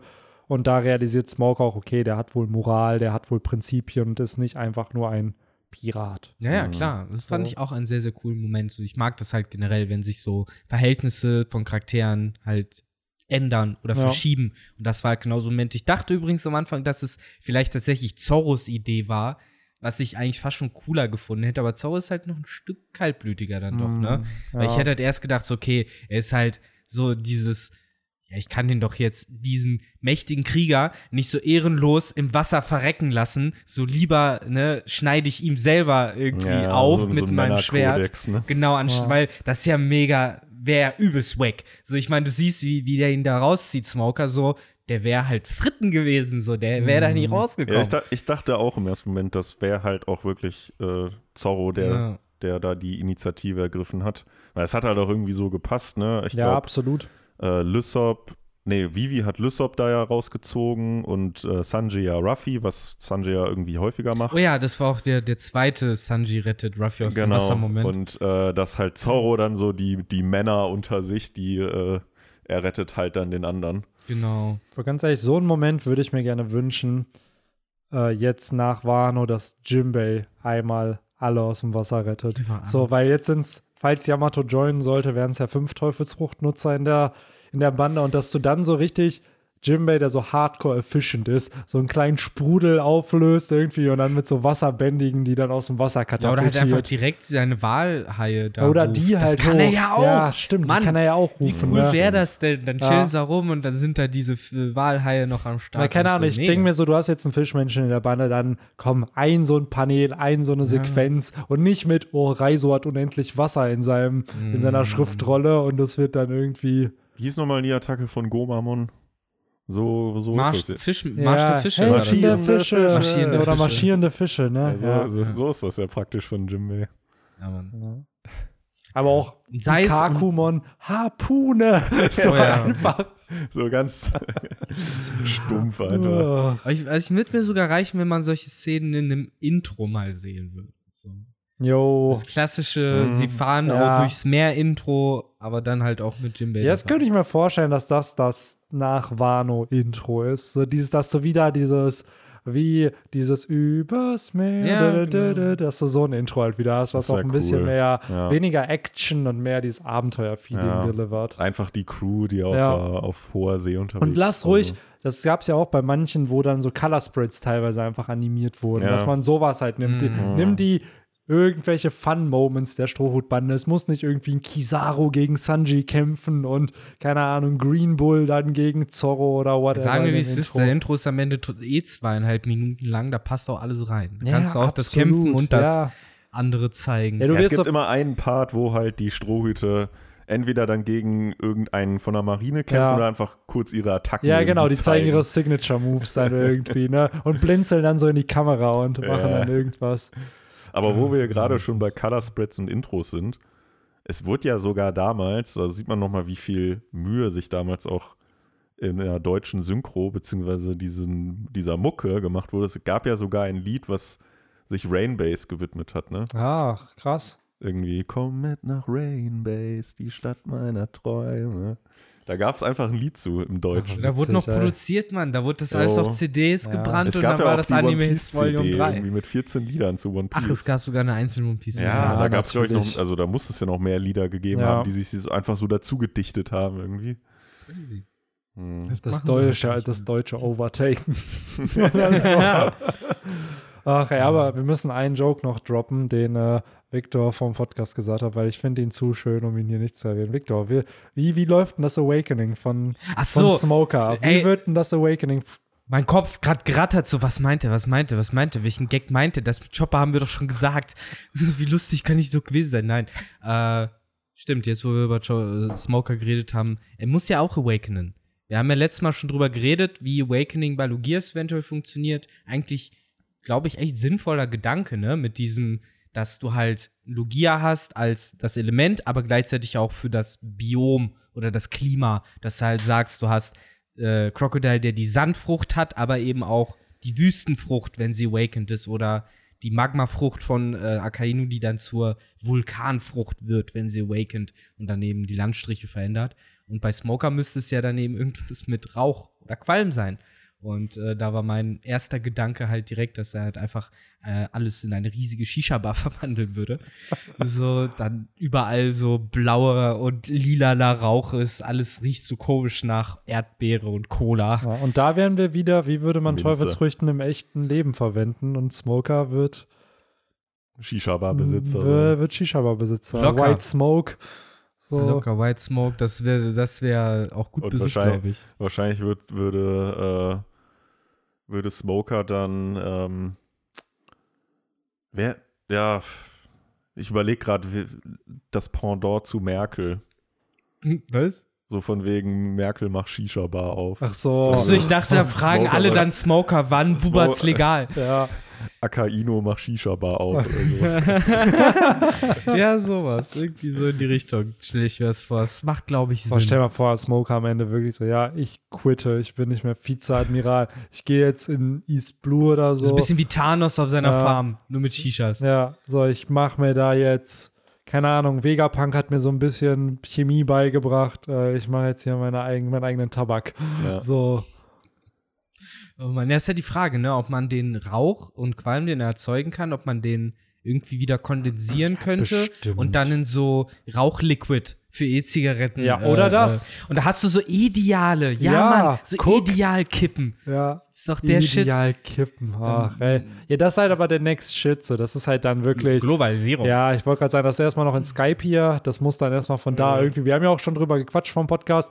Für so normale Menschen auf Skype hier, wie kommst du von dieser Insel runter? Das ist ja gefühlt Ja. unmöglich. So, und Und wenn du einmal runter bist, dann wird es noch schwerer, wieder hochzukommen. Jo. Ja, Das ist ja echt so. So, und da, ja, müsste man mal gucken. Vielleicht mit, vielleicht ist ja auch morgens, vielleicht expandiert er neben äh, Zeitung, dass er irgendwann mal so wie Amazon halt dann mit Drohnen einfach arbeitet und seine Möwen äh, delivern dann halt Pakete. so, Macht ihr das nicht jetzt schon? Bestimmt, echt? oder? Aber das hat man auch ja, mindestens sie haben halt einmal Zeitungen irgendwo. immer, ne? Das sind ja also rein theoretisch können die ja kleine Päckchen und Objekte. Und ich würde mal behaupten, so Ideal-Zigarren. Ich finde So. echt, das fällt mir jetzt mal auf, es das hätte mal eine Szene geben müssen, wo Nami irgendwie so ein kleines Päckchen bekommt und da ist dann, weiß nicht, ein neuer Logpost oder so drin. Ja, Weil irgendwas kaputt gegangen Ja. ist. So, das, das fehlt irgendwie noch. auch das, das schön. nicht personalisiert ist. Wir haben Teleschnecken und in dem SB, Ja. SBS hier wird ja auch gesagt, es gibt Baby-Teleschnecken, die ja anscheinend wie Handys funktionieren irgendwie. Das wird sogar an einer Stelle in äh, einem der Kapitel erwähnt. Ach, Ja, halt, äh, Wo Mr. Robin Prince mit äh, Mr. Prince dann. ja, nice. Genau. Dass aber halt Inland. so Logports nicht personalisiert sind, irgendwie, dass du die designen kannst. Weil die sehen ja bei jedem, beziehungsweise wenn sie mal wieder thematisiert werden, weil sie werden irgendwann nach dem Timeskip gefühlt einmal kurz erwähnt und danach Hm. never again. Eternal Post wird Post-Timeskip erst gezeigt. Ja, so ein schon? Vivre-Cards werden halt viel benutzt, ne? Die Ja, reisen ja viel mit. Vivre-Cards dann einfach so. Aber es gibt ja halt eben auch noch diese Eternal, Ja, Eternal Poses, Pose, die halt ja. auf eine Insel immer wieder Genau. zeigen. Ja, dass die Vivre-Cards nicht äh, personalisiert sind. Ne? ja, Alles weiße Ja. Zettel. ja, ist halt wirklich alles weiße Zettel, ne? Stimmt schon. Eigentlich könnten wir, Ja, es steht immer der Name noch irgendwie man drauf, aber könnte ja den, so. di- diesen, diese Vivre-Card, weiß man eigentlich mittlerweile, wo die hergestellt werden? Ähm, ich glaube, den Skill kannst du dir aneignen, weil Yamato hat ja auch die von Ace hergestellt. Ja, auf jeden Fall, dann könnte man die auch einfach durch einen Drucker nochmal jagen. Hm. Oder irgendwie, was weiß ich, Lackieren. schwarz mit roten Punkten oder so. ja. Ja, aber wenn sie dann anfängt, äh, derjenige, zu dem die gehört, wenn er anfängt zu verrecken, dann fängt das halt alles an zu glühen und zu verbrennen und Ja, dann hast klar. du da deinen ekligen Lackshit Boah. in der Tasche und da schmilzt und wird Ja. eklig. Nee, wenn, wenn, du, wenn du jetzt hier so, also hier den Manga-Band, das schmilzt ja dann nicht. Ja, Aber ich habe eine weirde Theorie. Wenn die Weltregierung wirklich diese Leute fangen will auf den Bounty-Postern, warum wird nicht auf jedem Bounty-Poster eine Vivre-Card der Person noch du musst ja draufgepackt? erstmal kriegen, ne? ja, aber du brauchst ja eigentlich nur ein, irgendwie ein Haar oder so von dem Charakter. Also, jetzt mal. Ach, das reicht schon, um die zu Ja, weil ich glaube, wurde es nicht gesagt, dass Yamato, glaube ich, ein Haar oder so von Also Ace genommen hat? Ja, also Ja, die man DNA. braucht Haare und ich weiß, dass sie aus Haaren und Fingernägeln gemacht sind, die Viral-Cards. So. Ähm, ja, also, es kommt auf Piraten an, ne? Ich meine, zum Beispiel Kaido. Da haben sie mega viel DNA, die haben ja auch in Ja, experimentiert genau. und so, aber da macht es halt null Sinn, Nein. eine Vivre-Card zu geben, weil jeder weiß, wo der ist ja, und keiner stimmt, will das dahin. Stimmt, das Bei stimmt. Big Mom ähnlich. Das ist ein riesiges Königreich. Jeder kennt, blöd gesagt, jeder kennt halt Totoland. Äh, während bei den kleineren, ja, vielleicht kommst du da, blöd gesagt, wenn du als Marinetyp dazu kommst, ihm Haar auszureißen, dann kannst du ihn auch mitnehmen. Das ist so, glaube ich, die Logik dahinter. Ja. Der du so Aufwand nah ist es nicht wert, sozusagen, ja. So, weil ein Foto machst, machen die halt von weitem. Aber Oder, ja, stimmt schon. da müsste es halt genauso wie halt Brand New irgend so ein Dude geben, der halt so undercover immer durch die Gegend läuft und, Und dann Haare so, ja, so. Leuten einfach so zack, so ein Haar rauszupft, so, so oder? Oder es ist halt die Technologie wie bei Dragon Ball Z, wo es dann irgendwann von, äh, wie heißt denn nochmal der äh, Cyborg CC20 oder 21 war der Prof? Mm, Der Gero, ne? Gero, der, wo der dann irgendwann erzählt hat, so ja, seit von Anfang an, so dann wieder, wie du es eben erzählt hast mit der Szene, wo bei Scrubs die Ex-Freundin da irgendwie immer eingeschnitten Ja. wurde und dann sieht man, wie immer diese kleinen Roboterinsekten äh, ständig rumflogen und halt äh, Kampftechniken studiert haben, das war es doch, glaube ich, und so diese Cyborgs erstellt worden sind. Und äh, dass es sowas dann vielleicht dann eben Alter, auch für die Weltregierung gibt, um Vivre-Cards zu Das. Ding, ja, weil das Ding ist ja, wenn die die Wanted-Poster auch mit Vivre-Cards, dann hätte die Marine ja, dann wüssten die ja den Aufenthalt, dann können die ja direkt da einfach hin. Dann Ja, true bräuchten that. die ja nicht mehr Ja, das. Wanted Poster, um andere Leute das machen ja, zu lassen. true that. True Ja, das that. kommt auch dazu. Aber die Idee ist schon ganz geil, dass das so ein bisschen wie im schwarzen Brett in der Uni ist, mit so diesen abgeschnittenen Ja, genau, du Stripes. Da kannst du einfach Zettel. abreißen und mitnehmen. Ja. Genau. So. So, ich gehe mal heute geht's. auf, keine Ahnung. Ja, so Johnny und Yosaku, wir gehen mal heute auf Jagd von bla bla bla. Ja, für ein anderes ab. Universum wäre das, glaube ich, echt, wird das passen, so, so ein Prinzip. So, dann hast du da deine Kopfgeldjäger und die haben dann schon direkt die Peilsender und dann ja, gehen sie los. Leute, Ja, so dieser klassische Nebenplot in einem One Piece äh, Game. Dann irgendwie Nebenplot ist dann irgendwie Kopfgelder jagen oder so. ganz ehrlich, safe erstmal das. Und das ist, glaube ich, auch so, einen, so eine Villain of the Week Spin-off-Serie, wo du dann so Johnny und Yosaku hast und jede Woche jagen die irgendeinen anderen East Blue Piraten. Piraten fangen wir heute? Ja, und dann haben die wie bei Cowboy Bebop noch so eine TV-Sendung, wo dann immer so, hey, das sind die neuesten Kopfgeldposter und dann wird in Mhm. der Show werden die Poster irgendwie vorgestellt. Und dann, Yusaku, Yusaku, ist das nicht der Typ, den wir erst gestern mal einkaufen gesehen haben? Ja. ja, und dann ist es genau das. Es ist, dann mehr, solche auf, Plots. es ist dann mehr auf Comedy. Ja. So, So, dieses, boah, der ist 3000 Berry wert.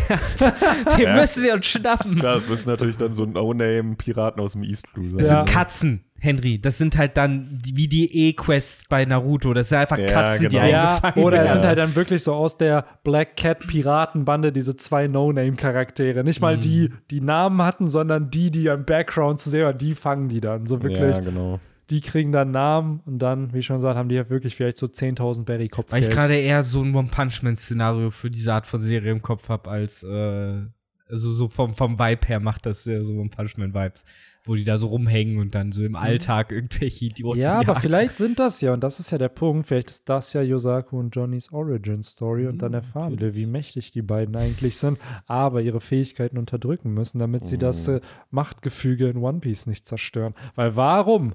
Warum wissen Johnny, hier, wer war es? Yosaku? Das war der Erste, der über Shishibukai geredet hat. Woher hat er diese Infos? So, hat er schon mal welche getroffen? Hat er schon gegen welche gekämpft? Der kennt der Jimbei. So, woher kennt der Jimbei? So, Gehört er zu den Sandpiraten? Ist er vielleicht Koalas ver verschollener Bruder? ja. Ihr habt es zuerst gehört. Ja. Ah. ja, deswegen trägt er halt diese Mütze. Was verbirgt sich da unter? Was für Ah. eine Frisur? Ist da das Sonnenpiraten-Tattoo drauf? Wer weiß. Leute, wer auch mega gefährlich ist, fast noch gefährlicher, ist ja äh, auch ein Charakter, der hier auftaucht. Und der, habe ich ja vorhin schon erwähnt, äh, unfassbar äh, ungerecht behandelt wurde, nämlich der gute alte Mr. Free alias Mhm. Galdino. Ich weiß gar nicht, ob der Name schon gedroppt ist. Ich glaube noch nicht. Ähm, der äh, übrigens ist mir auch aufgefallen ist, äh, eine ähnliche Rolle erfüllt wie Mr. Free, Mr. Two bis zu einem gewissen Grad zumindest. Äh, Crocodile wusste schon, was für Leute er sich reinholt, weil Mr. Two ist ja derjenige, der äh, hat Crocodile ja auch erwähnt, dass er ja seine Bande auch darauf ausgerichtet hat, äh, irgendwelche Königreiche oder Länder zu destabilisieren. Ähm, Mr. Two ist halt derjenige, der äh, sich in andere Leute verwandeln kann und andere Leute nachmachen kann. Und Mr. Free kann ja, wie wir hier auch gesehen haben, äh, ist ja in der Lage dazu, theoretisch Zugang zu allem zu verschaffen, beziehungsweise keine Menschen, dann aber Gegenstände zu kopieren, was halt auch äh, ja wieder in diese Richtung von ähm, mir fällt jetzt wieder nur dieses englische Wort von nicht Verschwörung, äh, Mann, Deception, Hm, ja, ich war to deceive. Äh, Ja, jemand halt, das sind halt diese Spionfähigkeiten. Ja, so betrügerische Fähigkeiten, die halt drauf aus sind, äh, auf Spionage, auf, auf äh, Täuschung. Das war das Wort. Täuschung. Täuschung. Genau, meine Gute Güte, alte ey. klassische Täuschung, weg du nicht. ist halt immer so, wenn man einfach das deutsche Wort nicht kennt. Ist so, aber so. es auf Englisch perfekt beschreiben kann. Ja, ist doch hier Deception. Ah, Ja. ja. Ja, traurig, aber wahr. Aber es ist ja wirklich viele solche Fähigkeiten, die da halt am Start sind, gerade eben bei den höheren Agenten. Und äh, finde ich irgendwie cool gemacht. Ich glaube schon, dass das von Oda bis zum gewissen Grad auch beabsichtigt war. Generell, dass das auch Charaktere sind, die auch verstehen, was sie tun. Also es sind zum ersten Mal ja auch nicht nur Crocodile, sondern auch seine untergebenen Figuren, die, auch wenn sie lächerlich sind, mehr oder weniger intelligent rüberkommen sowohl Mr. Two, um eben so einen Plan, wie er ihn da halt gemacht hat, musst du halt sowohl Disziplin darin haben, nicht aus der Rolle zu fallen, als auch eben, ja, auch eine gewisse Art von, ja, haben, mit Menschen umgehen zu können, dass du halt das so glaubhaft verkaufst. Und bei Mr. Äh, Free ist es halt, wie gesagt, äh, gerade auch sein Überlebenswille, der halt zeigt, dass er halt kein Dummkopf ist und nicht komplett auf den Kopf Ja, ist. absolut. Mit das ist ja auch, glaube ich, eher so der einer, der, ich will nicht sagen weniger intelligent, also das ist schon einer der intelligenten Charaktere, der aber natürlich nicht so smart ist wie jetzt eine Robin oder dann halt auch wie andere Antagonisten, aber trotzdem in, in dem Universum selber Street Smart. street smart und durch diese Smartness dann halt irgendwie überlebt. Ebenso ein bisschen So. wie Buggy, der verreckt halt ja, nicht. und der wo landet Weg. am Ende ein Mr. 3 bei Buggy? In der. Kaiser, fucking Kaiserbande, Alter. ja, der, ja, der, Nachdem er bei zwei Shichibukais im Ich wollte gerade sagen, der hat's richtig geupgradet, ne? So dieses, ja, wir brauchen schon der, einen Karriere, der Shishibukai. richtig Piratenkarriere gemacht, Ja. muss man echt sagen. Nachdem er auch noch im Endeffekt den zukünftigen Piratenkönig ja auch so ein bisschen in seiner Schuld hat. Äh, ich erwarte ganz fest, dass wenn die sich irgendwann mal wiedersehen, dass es äh, dass Bezug genommen wird auf die Szene, wo Ace von äh, Galdino befreit worden ist. Ja. Weil das wäre echt gemein von Ruffy, wenn er das überhaupt nicht mehr sich erinnern könnte. Oder es nicht gesagt worden ist. Das fände ich schade. So. Jo, ansonsten haben wir äh, parallel zu dem, was eben da auf Rainbase abgeht, halt eben noch den ganzen Plot um äh, die, wie sagt man, ja, um, um das Königshaus und äh, den Bürgerkrieg, der sich da darin ja auch noch anbahnt.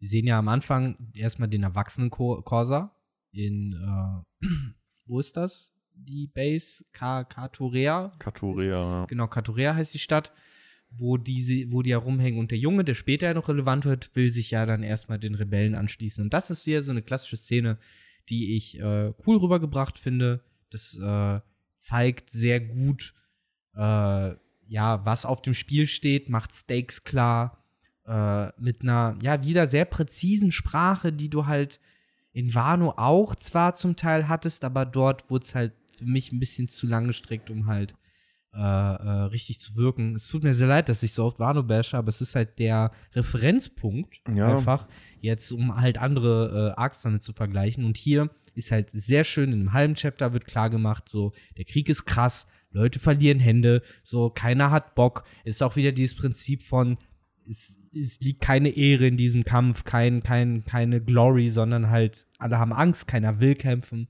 aber sie müssen halt kämpfen. ja. Was ich Und, auch, Äh, ja. was ich auch einfach äh, hier nochmal richtig cool fand, ist, äh, und da wurde mir auch wieder bestätigt, warum Crocodile nach wie vor eigentlich so mein Lieblingsantagonist ist. Was der eigentlich für ein Mastermind auch ist, weil Mhm. er sagt ja sogar hier nochmal so, ja, das war halt von alles äh, schon mega lange durchgeplant und äh, wir mussten halt erstmal Geld beschaffen, um dieses Nibelin finanzieren zu können und dann, äh, damit wir dann hier äh, die, ja, praktisch die Dürre auch äh, herbeiführen können und äh, was er ja dann mit seiner Teufelsfrucht auch gemacht hat. Und dann haben wir da noch Leute äh, äh, in die Königsarmee eingeschleust und ähm, ja, dann praktisch ja dieser Konflikt, den du angesprochen hast mit den Rebellen und der, der, dem Königshaus, haben die ja praktisch inszeniert, die Barockfirma. Mhm. Also alles schon mega, mega smart, um halt zu seinem Ziel zu kommen, was äh, ja letztendlich ja eigentlich das äh, Pornoglyph ist. Aber ähm, also das zum einen fand ich richtig cool. Und was ich auch noch mal mir so gedacht habe, was ich richtig cool finde äh, in dem Arc, ist, wie Alabasta halt wirklich hier. Es ist halt ein Land, du kriegst richtig viele Städte, Städtenamen gedroppt. Mhm. Und das hast du seitdem kein einziges Mal mehr. In Dressrosa hast du das zum Beispiel gar nicht. Da denkt man einfach so, das ist halt eine Stadt, so. Ja, und du hast halt Dressrosa und Greenbit. So, was Genau, richtig. Ist. Das Und, ist halt äh, Du das hattest da diese, Es gab, glaube ich, eine Außenstadt. genau, oder so, es ne? gab diese eine Stadt, R irgendwas, Mhm. so. Ja, ich erinnere mich auch noch dunkel. So, In Wano Kuni, gut, da hast du halt diese, ja, wir haben sie ja Bundesländer getauft. Ich weiß gerade nicht mal das japanische. Ja, das war halt einfach ein Fantasy-Insel. So, ja. Ja. hier hast du sechs Pizzastücke, jedes davon ist halt ein Genau, ja. Land. Aber hier hast du halt wirklich so dieses klassisch, wie man es kennt. Du hast ein Land, du hast ver- verschiedene Mhm. Städte und äh, da sind die, da sind die, da sind die und ähm, es wird ja, glaube ich, sogar einmal auch gesagt, so ja, äh, äh, König Cobra war genau die äh, Zeit weg, die er von dem, äh, von hier, von äh, äh, wie heißt es denn, Abana Aber, äh, nach Katorea gebraucht hat. Ähm, und das finde ich schon cool. Das ist nochmal praktisch Mini-World-Building. Ja, absolut. Sowas finde ich immer sehr, sehr cool, wenn, wenn es gut gemacht ist, wie dieses, der braucht so lange bis dahin und dann kommt er hier hin und der gleichzeitig da. Das Problem bei sowas ist, dass kohärent langfristig, dass es halt funktioniert. Weil zum Beispiel bei Game of Thrones gibt es da ein super Beispiel, wo früher teilweise wirklich, die sind ganz oben auf der Karte und bis zur Hauptstadt ganz unten oder teilweise ganz unten brauchten die vier Folgen. So, da wurden vier Folgen mit wir reisen los, erster Stopp hier, zweiter Stopp da, in der vierten Folge kommen die an. So. Und dann irgendwann ab Staffel 5, 6 war es so, ja, ich muss dahin reisen. Und in derselben Folge reist dann dieser Charakter dahin und wieder zurück. Und du denkst dir so, Alter, der ist gerade wahrscheinlich so 5000 Kilometer da gereist innerhalb von 24 Stunden, was einfach keinen Sinn ergibt. Aber für den Plot muss es passieren. Hier in One Piece, muss ich sagen, finde ich es dann doch echt noch gut gelöst. So. Und ich habe auch selten das noch Gefühl. fünf Minuten, bis die Genau. So, und das meine ich halt. Ich glaube, Oda ist da bei so Zeitangaben eigentlich, macht der es eh, ja, wobei. Nee, bei Zeitangaben ist er mega wack. Bei den Zeitbomben immer. Aber bei denen, zum Beispiel Whole Cake spielt ja, glaube ich, auch an drei Tagen. Das in Wano sind zwei Wochen, die da vergehen. Jetzt ist ja noch eine dritte Mhm. Woche vergangen.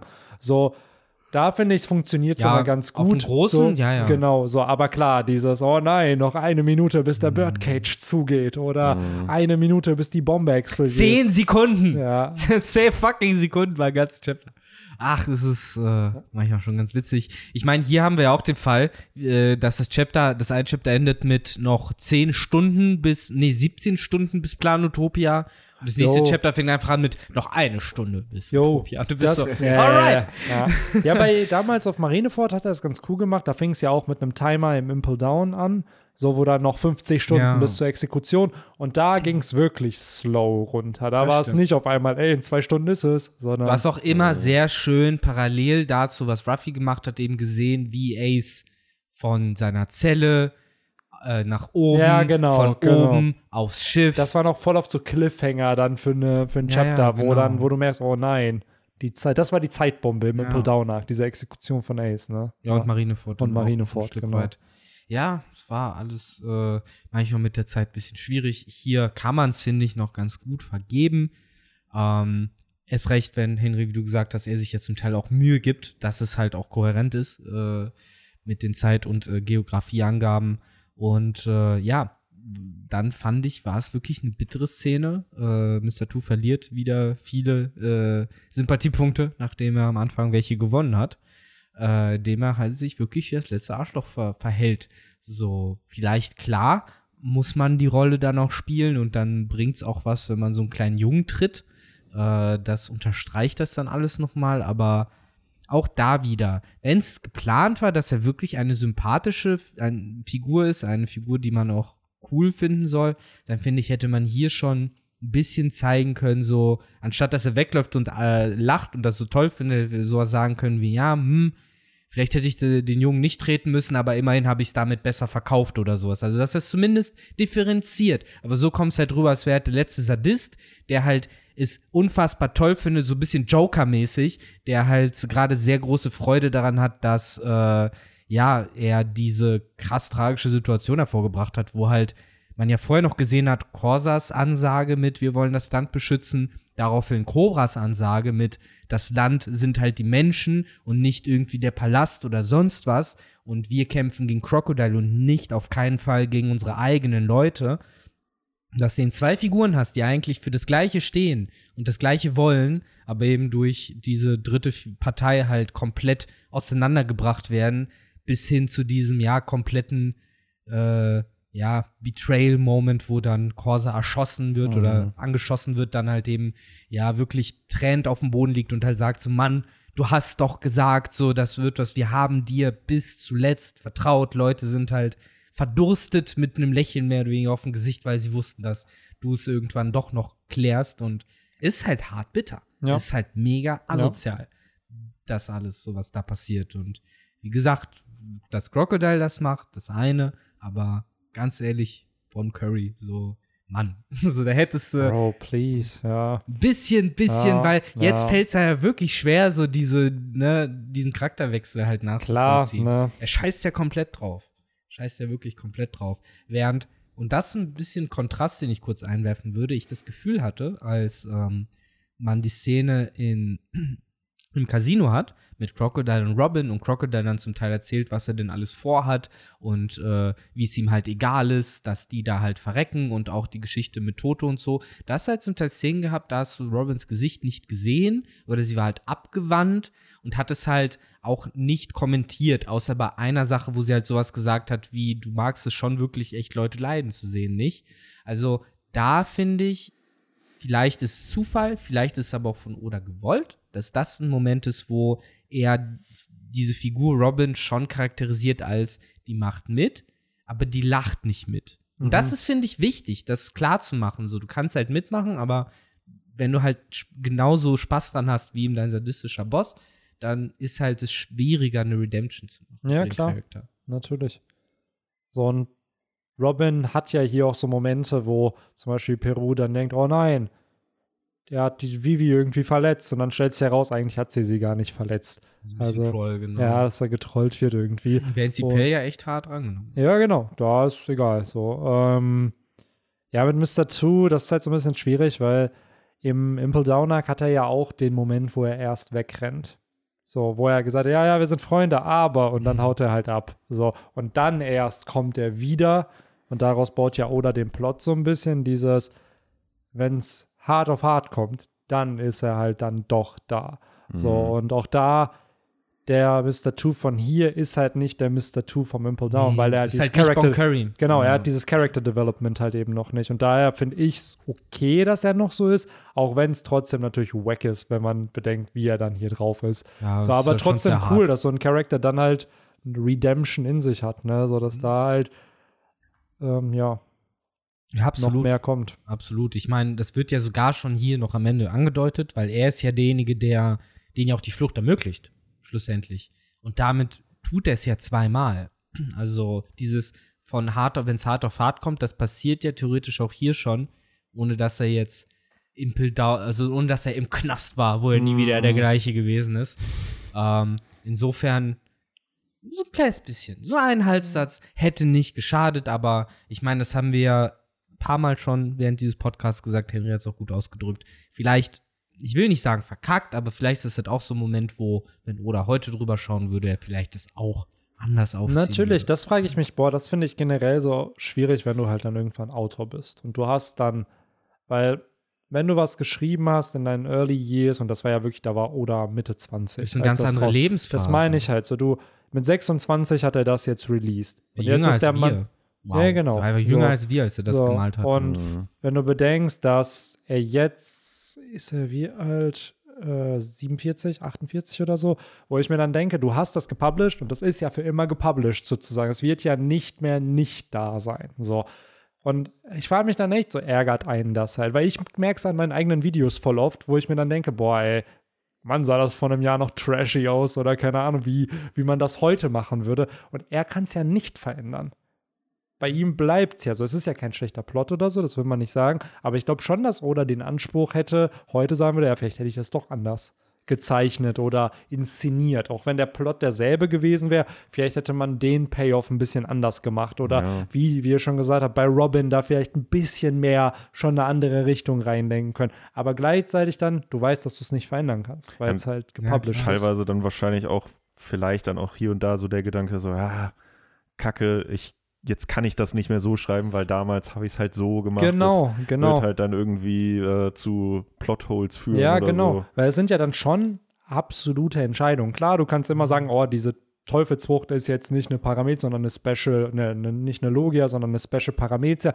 Das ist ja ein kleiner Change von Magazin dann relativ schnell zum Manga-Band. Also es wird ja in einem ein, zwei Monat Timeslot wird das dann Und geändert. selbst dann, dann So. machst du es halt in der zweiten oder dritten Auflage. Ja, genau. Aber diese Paneele werden ja immer noch gedruckt heute. So, und die kannst du nicht ändern. Und ich finde, das ist halt echt krass als Autor oder Mangaka oder whatever. Ja, du als Künstler allgemein, Künstler, Musik, Bücher, Ja, bei Filme. Musik denke ich mir immer noch, du machst ja, also Musik hat ja, ist ja oft nicht unbedingt zusammenhängend. Klar gibt es das auch, dass halt das aufeinander aufbaut, aber wenn ein Artist ein Album 2015 gedroppt hat und heute was droppt, so macht es das ja vorher nicht deine Story kaputt irgendwie. Ja, Story nicht, aber so. es geht ja nicht immer nur um Stories bei sowas, sondern da guckt der Artist halt auch drauf zurück, was er in einer anderen Lebensphase Ja, produziert klar, hat und natürlich. sagt sich, Alter, das ist mega peinlich. Ich Genau. hätte gerne, dass das nicht mehr da ist, aber das Lied ist halt da. Genau, aber dann aber kompensieren die das ja sogar teilweise in ihren Songs. Das Ja. ist halt dann in ihren dann Songs. genau, dann bearbeitest du das Ja. dann vielleicht in neuen Songs,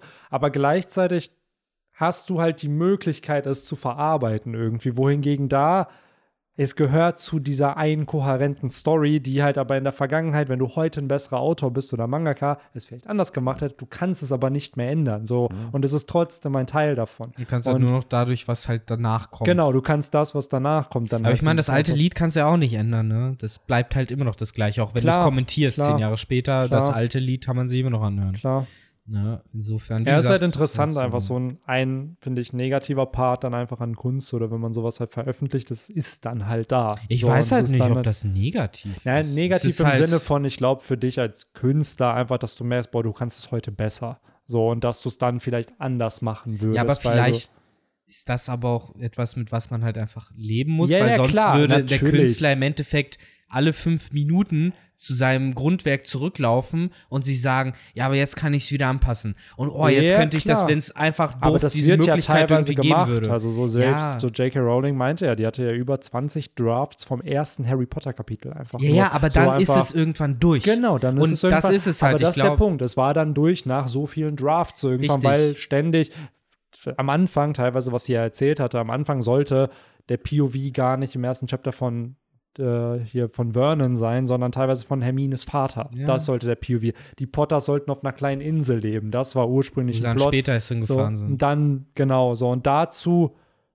ja, das hast du ja heute nicht. Ja, und jetzt Plot stell dir vor, wie schrecklich es So. wäre, wenn äh, J.K. Rowling heute die Möglichkeit hätte, nochmal die Drafts zu verändern. Ja, und klar, könnte natürlich. immer noch nicht loslassen. Das ist, Ja, sage natürlich. ich, Das ich meine glaube ich halt. nicht, dass das negativ ist. Na, Künstler muss sich auch weiter bewegen. Du kannst halt ich nicht glaub, immer am negativ, gleichen Ding Ich glaube, rumschrauben. negativ ist vielleicht das falsche Wort. Also es ist vielleicht was, Es ist schwierig. Es ist genau schwierig, so dies vielleicht ärgert es dich ein bisschen. Genau. Du hast ja durch diese Kunst, gerade wenn es erfolgreich ist, ja auch sehr viele Vorteile bekommen. Das ist, halt es wieder, ist ja dann, das ist halt wieder dieses Ding von Ego. So, du machst halt, wofür machst du Kunst? Machst du halt Kunst, um dein Ego zu streicheln oder machst du halt Kunst, um Kunst zu machen? Und äh, wenn du es halt für dein Ego machst, dann ist verständlich, dass du halt ständig zurückblickst Ja. und dir denkst, boah, mein Ego lässt gerade nicht zu. Ich finde das sehr peinlich, wie ich das vor 15 Jahren oder so aber hat gemacht das was hätte. Mit Ego zu tun? Ich finde halt, es ist halt einfach nur, du bist halt im Handwerk besser geworden, ob Schreiben, ob Zeichnen. aber Weil es lässt ja keine Ruhe, dass da etwas, was deinen Namen hat, drauf ist, was nicht Nee, nee, diesen das ist ja, ich finde, das hat. ist eine Ableitung davon. Das würde ich gar nicht behaupten. Mir geht es eher darum, dieses,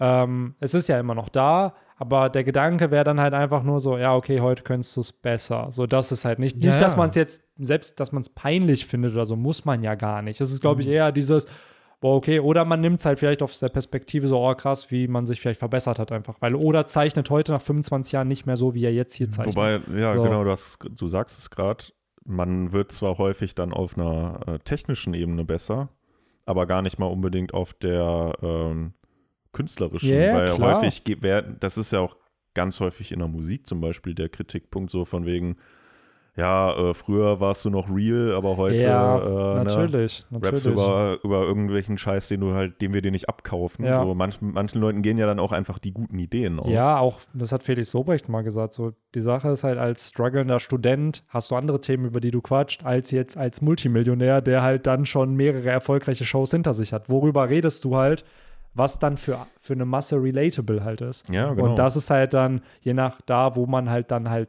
ist, natürlich gucken Man muss, spricht wie ja man, nicht umsonst von Schreibblockaden Ja. ne, bei dem einen So. oder anderen. deswegen, Ja. also.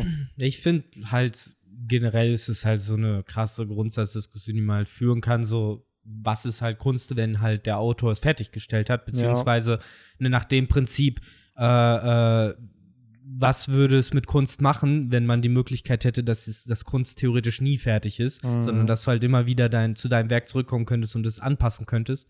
Und gleichzeitig ja auch damit vielleicht den Leuten, die halt aber die eine Version deines Mhm. Werkes gut fanden, nimmst du es für immer weg. Ja, so ein Und bisschen da, war das da doch, ist es halt Ego. Ja, da war es doch ein bisschen bei Star Wars auch so, dass es so viele alter, also irgendwelche Szenen nochmal neu gemastert wurden, teilweise andere Backgrounds eingebaut Ja, das ist wurden. ja in Ordnung, bis so. zu dem Moment, wo man halt sagt, ja, aber die Version von damals, die gibt's jetzt nirgendwo. Tschüss. Äh, ja. Das ist halt das Problematische, weil neue Versionen, angepasste, veränderte Versionen pr- per se kannst du ja ab und zu mal machen, aber ich finde, das Schwierigste daran ist halt, wenn du das Grundwerk ersetzt, weil Hm. das gibt's aus einem Grund.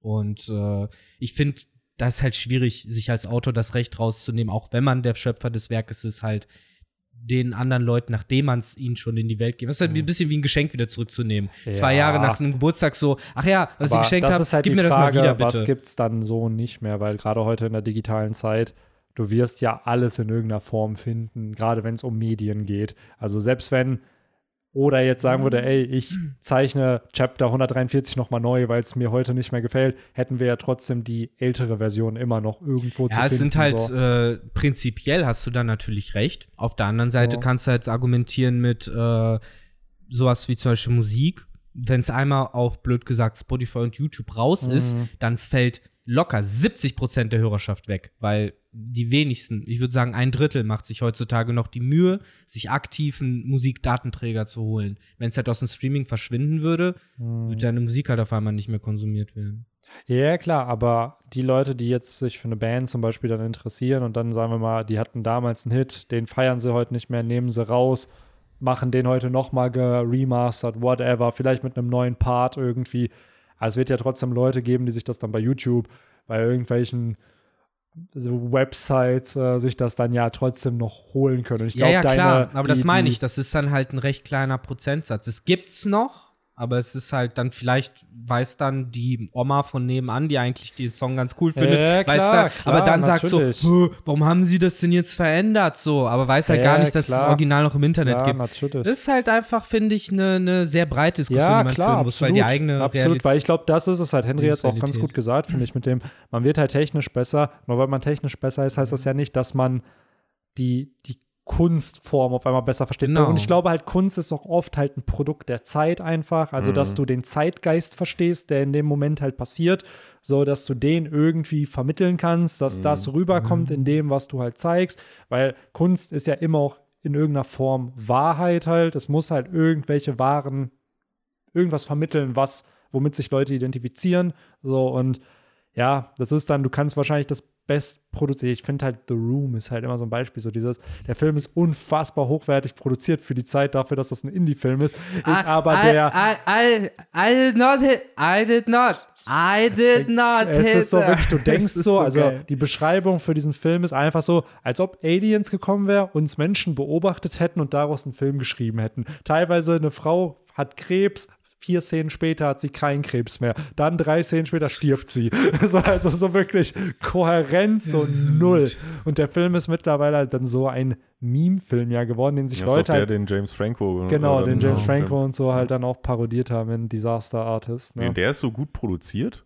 Also der Der Original hat halt Room, Budget ohne Ende ja, der, der, Ja? keiner weiß, woher dieser Dude das Money halt hatte, aber der hat ja, ich glaube, vier, fünf Millionen oder so hat der gekostet. Also für einen Indie-Film, so von Ja. jemandem, den niemand kennt, Krass. ist das schon, Ja, das ist echt krass. ja, ich glaube, wann kam der? Ich glaube, 2000, Anfang 2000er kam der, glaube ich, raus. Boah, der ist So, schon älter auf jeden ja. Fall. Ja, ja. Ich glaube aber, das mit James Franco, das war ja recht aktuell. Ja, ich so glaub, der vielleicht war vor vor- sechs, sieben ja. Jahren oder so. Ja. Mhm. Irgendwie um den Dreh, dass es kam, da habe ich es halt. Die waren ja auch sehr große The Room-Fans, deswegen haben sie es ja, Ja, auch mehr genau. oder weniger parodiert. So.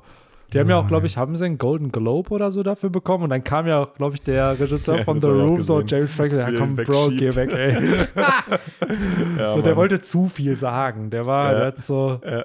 auf sich gezogen. Ja, das ist halt So, der Wahnsinnige, ja, der The. Room gemacht hat. So, den kannst du nicht länger als fünf Minuten zuhören, ohne Aber dass der verdient ja anscheinend schon ganz gut an diesen, raus. dadurch, dass es halt in ein paar Ländern wohl halt viele Screenings davon gibt, weil sich das Fans einfach dann gönnen einfach und teilweise auch mit diesem, dass die Pop irgendwas auf die Bühne schmeißen und so. Das ist ja ein richtiger, nicht ein Kult, aber schon so eine Meme-Community um diesen Film sozusagen. Und daher, ja, ich finde sowas halt immer spannend, so im, drüber zu diskutieren, was halt dann So halt als Medium, jetzt hier in der Form ist es halt ein Manga, der halt eine Storyline hat. Du hast einen Autor, einen Mangaka, der das halt gemacht hat und einfach wie es dazu kommt, dass sowas dann eine finale Version ist, die gepublished wird, dass die gut genug ist. So, war sie gut genug? War es Zeitstress, dass man ein Chapter früher raus musste? Wie wird's, wenn du mehr Zeit, haben wir häufig über Naruto geredet, wie der letzte Part von Naruto vielleicht heute ganz anders wäre, wenn der Autor zwei, drei Monate hätte Pause haben können. So, und dadurch, dass er die Ja. nicht hatte, äh, ja, Definitiv. wurden ein paar Sachen gerusht. Yes. Aber wollen wir jetzt hier den Podcast mal auch rushen Yes. und die letzten Sachen noch ansprechen? Ich wollte gerade sagen, was haben wir denn noch? Wir Haben wir haben noch was, ne? Weil genau, wir haben ja schon die tragische äh, Corsa und äh, Mr. Two beziehungsweise Cobra-Szene angesprochen. Der kleine Rotzbalk, den äh, Corsa ja vorher noch äh, rausgeschmissen hat, das ist ja dann derjenige, der gecheckt hat, dass Mr. Two halt, äh, oh, der König hat sich in eine, wie stand das in meiner Besetzung, The King transformed in a flaming Okama right now. so alright. Ist auch wieder dieser typische Trope, dieser eine Junge, der dann so nicht ernst genommen wird und der ist aber der, der die Wahrheit herausfindet und dann Ich fand es übrigens krass, wie, da, äh, wie das da inszeniert wurde mit diesem Schiff, wo dann ja Wasser einfach reinkracht Ja, das habe ich auch gar nicht gecheckt. Schiff. Wer hat das da überhaupt reingeschmissen? War also das Mr. One? Da sind ja scheinbar Mr. One und Miss Doublefinger dann auch von runtergesprungen, ne? Das habe ich irgendwie nicht gecheckt, was da genau geschehen Ja. ist. So wie die halt da quer durch die Stadt das so ge- geschliffen haben. Aber die waren ja wirklich nur dafür da, um das Schiff abzugeben. Ne? Das war ja deren Auftrag, so wie ich das verstanden habe. Äh, in der Phase zumindest. Weil eine offene Konfrontation haben die ja nicht gesucht mit den Mhm. Rebellen. Die haben ja, ja das Schiff dahin gebracht und sind dann wieder abgezogen. Wobei ich sagen muss, Mr. Toos Dialog in der Szene war dann doch wieder ganz interessant, wo er halt dann darüber redet, so, ja, bin ich ein Mann, bin ich eine Frau, man weiß es nicht. So, ist das der echte König, ist das nicht, man weiß es nicht. Und halt so dieses Thema von, wie sagt es halt, diese Ambiguität, also halt das, Glück gesagt, Schrödingers Alabaster sozusagen. so, es ist, es kann beides gleichzeitig Ja. sein, tatsächlich, ja. Und äh, das sind halt dann die Momente, die Chaka äh, in ernsthafte Schwierigkeiten bringen, der Mhm. ja den König nicht mehr da hat, sich aber entscheiden muss, was er jetzt tun soll. Jo. Und äh, ja, dann halt erstmal so die Pussy-Entscheidung trifft und sagt, verteidigen. Wir Ja. bleiben einfach hier sitzen und bringen alle um, die uns zu nahe kommen. So, weiß, wo ich auch nicht weiß, ob das so smart ist, aber auf der anderen Seite, äh, was willst du halt machen, wenn du halt da diese Klar. sehr aufgebrachten Rebellen hast, die halt auch gerade gesehen haben, wie scheiße ihr König sie äh, be, be, behandelt hat. Äh, ist halt schwierig. Ist halt schon alles ein bisschen schwierig. Ähm, Ja, die Lage spitzt sich zu. das sind jetzt aber die Wortluftballons, die wir jetzt raushauen, ne? Ja. Genau. Ansonsten, ähm, Mann, Cobra kam aber, kam der denn noch mal vor, nachdem er von Mr. Two nachgemacht worden ist? Mm, Nee, es wird ja da angedeutet, dass Mr. Ford den, glaube ich, entführt hat oder so. Oder? Stimmt, das ist der Plot, ne? Die Mhm. haben den entführt. So war das. Aber er taucht dort dann später noch mal im Schloss auf, wo dann noch Crocodile ist. Ja, ja, genau. So. Keine Ahnung, wie der sich befreit hat. das ja, wahrscheinlich ja durch Lysop und Chopper, weil die ja zumindest Mr. Four und äh, Ja, ja, aber da ist er ja schon. Da ist er in Chapter 200 oder 199 oder so kommt ja dann Ruffy mit Peru wieder. Und da ist ja schon Cobra mit, mit Crocodile da im Schloss. Hm. Das heißt, es muss ja vor den Kämpfen stattfinden. Also haben die den da hingebracht? I don't know.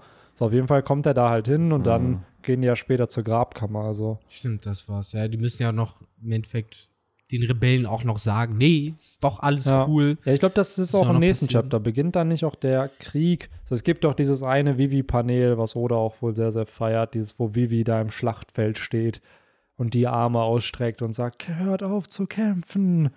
So, das muss ja auch noch kommen. Also der ganze Konflikt, dass die Rebellen da in Abana ankommen. Und es wird ja erst beendet durch den Regen. So, das ist ja dann Mhm. der, Der Mental, Entscheidend. der alle Ja. zum Cooldown bringt. So, Ja. jetzt habt ihr Regendudes, chillt. ja, Die überhitzten Gemüter, ne? ist echt so, Abgekühlt. wird ein bisschen abgekühlt. Aber ich muss sagen, ich finde, äh, jetzt wo du es kurz nochmal angesprochen hast mit den Paneelen und so, generell ab diesem und auch schon im letzten Band, ich finde, hier kommen wir so langsam, vielleicht liegt es auch an der Kleidung, aber für mich ist das so mit die beste Ästhetik, so die One Piece halt hat. Es ist halt nicht mehr dieses komplett rohe aus den ersten paar Bänden, Mhm. aber es hat auch noch nicht diese, äh, Ja gut, jetzt muss ich wieder daran denken, an das eine Bild von äh, Miss Bloody Sunday, wo sie halt wirklich einfach nur eine Sanduhr war, praktisch. Also wirklich nur so zwei Dreiecke aufeinander. Ja, ja, ja. Das ist ja wirklich nur so, so spitze. Also, aber ich glaube, dass das vielleicht noch weniger das Ding war, dass sie alle so aussehen, sondern ich glaube, Miss äh, nicht Miss Bloody Sunday, sondern Doublefinger. Doublefinger. Genau, die sollte schon, glaube ich, explizit so ultra krass ohne Taille äh, Ja, daherkommen. natürlich. Wie du auch schon gesagt hast, die sollte diese Hourglass-Shape Das einfach war haben. schon, das ist aber schon Ja. brutal. Also es ist schon Ja. echt brutal. Du Also die müsste eigentlich den- umknicken. ja, du hast wahrscheinlich die Skizze gehabt, so Hourglass und dann Ja. Kopf und Arme und Beine und das war's. Ja, irgendwie sowas, genau. Äh, So, so ein aber, bisschen wie Seto Kaiba, wie eine PS5 aussieht. Ne? ey Mann, ich finde das Bild immer noch so geil. Mit dem Kopf von Seto Kaiba auf der PS5 drauf. Das ist super. Aber abseits davon äh, eigentlich sehr geiler Artstyle. Ich finde das Ja. unfassbar cool. Ich finde es fast schon besser als Sachen, die wir halt zum Teil jetzt so haben. Ja, das Problem sehen. bei One Piece ist halt einfach, ich finde Odas Artstyle nicht schlecht, wie er heute ist, aber er ist deutlich vollgepackter. vollgepackter So, und kantiger. Ja, Hier ist noch sehr viel rund. ja, ich glaube halt hier auch, was schön diese Transition ist, weil es zeigt auch die Entwicklung des Werks. Du hast seit früher weniger Backgrounds einfach gehabt. Und das Ja. liegt bei Mangas auch einfach am Budget, Ja, dass die halt weniger Assistenten haben, weil oft sind Assistenten für Backgrounds zuständig. Und hier merkst du dann schon so, ah, okay, man hat Zeit, da in Rainbase im Hintergrund Sachen zu zeichnen und zu zeigen. Mhm. Und es gibt ja auch viele Manga, wo das einfach teilweise einfach nur weiße Flächen sind. Du hast Charakter am Speaken and that's it. So, und hier wird es schon Mhm. Oder so du hast den einen Manga, wo einfach kein Hintergrund da ist, weil es immer flache Ebenen sind, aber trotzdem ist einfach alles vollgepackt mit Menschen und Pferden, sodass halt der, eh jedes Ja, Panel ja, ja. voll ist. So, aber kein Hintergrund. Nur alles. Menschen. Aber zumindest irgendwie vollgepackt. Also es ist ja, das finde ich halt hier dann wieder ganz cool. Es hat, wie du schon sagst, auch eine coole Ästhetik einfach. Es wirkt Mhm. halt, als ob die wirklich da sind. Ne? So. Ja. So finde ich auch. Also ich finde die, die Stadt schön, ich finde auch die, das Casino hat einen geilen Vibe irgendwie. Ja. Und der Moment mit dem, äh, haben wir eh gar nicht angesprochen, sowohl die, die Bodyguards, das ist so ein klassischer Moment, den mag ich bei Animes, wenn irgendwelche äh, Muskelberge denken, sie wären halt krass, weil sie Muskelberge sind, und dann Ja. werden sie halt einfach komplett über den Haufen geworfen. Und äh, dann noch wirklich der geniale Moment. Das, das ist so ein Moment, Alter, so, das habe ich auch in anderen Mangas so noch nicht witzig executed gesehen mit dem, ja, get them to the VIP room. Da ist einfach dieses Spalier aus Ja, Buttland, ja. die jetzt sagen, zum VIP room bitte. So, und die dann so, ach, guck mal, VIP room. Und dann siehst du ja noch in dem Backflash später, wo sie im Käfig sind, dass es zwei Wege gab. VIPs und Piraten. Und Ruffy noch sagt, ja, Moment, aber wir sind doch Piraten und keine VIPs. Wir Aber was wäre passiert, wenn sie in den VIP-Raum gegangen wären? Das wäre doch auch das- dasselbe, oder? Ja. Vermutlich, aber ich glaube, dass Crocodile trotzdem einen kleinen Kick draus bekommen hat, zu sehen, so, okay, sie sind wirklich so dumm Mhm. äh, in Ja. dem Moment und dann ja schlussendlich in diesem Beim Käfig landen. VIP-Room wäre der Käfig wahrscheinlich auf der anderen Seite. dann Ja. Irgendwie gewesen. so. Ja, Ja, aber dass aber sogar Smoker da halt, Smoker hätte dann in dem Moment auch sagen müssen, ja, oh nein, ich bin ja kein Pirat, ich muss den anderen Weg. Ja, ich finde es generell einfach so, wie Victor gerade schon gesagt hat, dass er gemerkt hat, die sind einfach so dumm, aber von denen wird er dann am Ende auch besiegt. Also so, was es noch bitterer muss, macht. Das meine ich halt so. Für Crocodile muss er schon bitter gewesen sein. Zumindest damals, als er dann besiegt wurde. Und ich, mittlerweile ist er, glaube ich, proud, weil er weiß, ey, ich war so einer der ersten, die Ruffy Ja. besiegt haben, so den zukünftigen König der Piraten. Ja. So, Aber an sich muss ich trotzdem sagen, auch wenn Crocodile hier halt, äh, ja, bisschen unfair besiegt wird mit dem ganzen Wasser und so. Wir lernen ja Mhm. später, dass es eigentlich andere Wege gibt, Lugia-Nutzer zu besiegen. Äh, Finde ich trotzdem, der Charakter an sich ist der erste richtig coole Antagonist für mich in der ja, Story. safe. Äh, wobei ich finde, der fährt schon ähnliche Vibes wie Captain Black. Ich finde, da sind definitiv, ist da so im Kopf von Oda so eine bestimmte Ästhetik von dem kalkulierenden, immer böse grinsenden Dude, der halt, ja, so diese, Ja, so ein Mastermind. ja, ne? Mastermind, der so dieses sehr ver verächtliche und langsame Sprache hat. So, und ja, wie gesagt, immer denkt, er hätte alles unter Kontrolle. So ein bisschen dieses Mafia-Vibe, den ja Crocodile eh hat, den aber auch Captain Black, finde ich, schon hatte. Das ist so ein bestimmter Guss an Charakter, der hier halt definitiv nochmal auftaucht. Ja, mehr so dieses, ich sag mal, gebildete Bürgertum. Ja, so- wahrscheinlich, die dann aber, ja, die dann aber äh, ihr Wissen nicht für was Gutes, sondern für was Böses halt missbrauchen. Ja, safe. Und ich habe es jetzt gerade den Jungs schon gezeigt. Crocodile einfach Platz 17 letztes Jahr im weltweiten Popularity Poll und der Mann ist seit über zehn Jahren nicht mehr im Manga Ich habe auch für ihn aufgetaucht. gestimmt. Ja. Das Design ist sauber. Ja, Ja. Auf jeden Man, Fall. mich erinnerte, ich weiß nicht, kennt ihr Prison Break?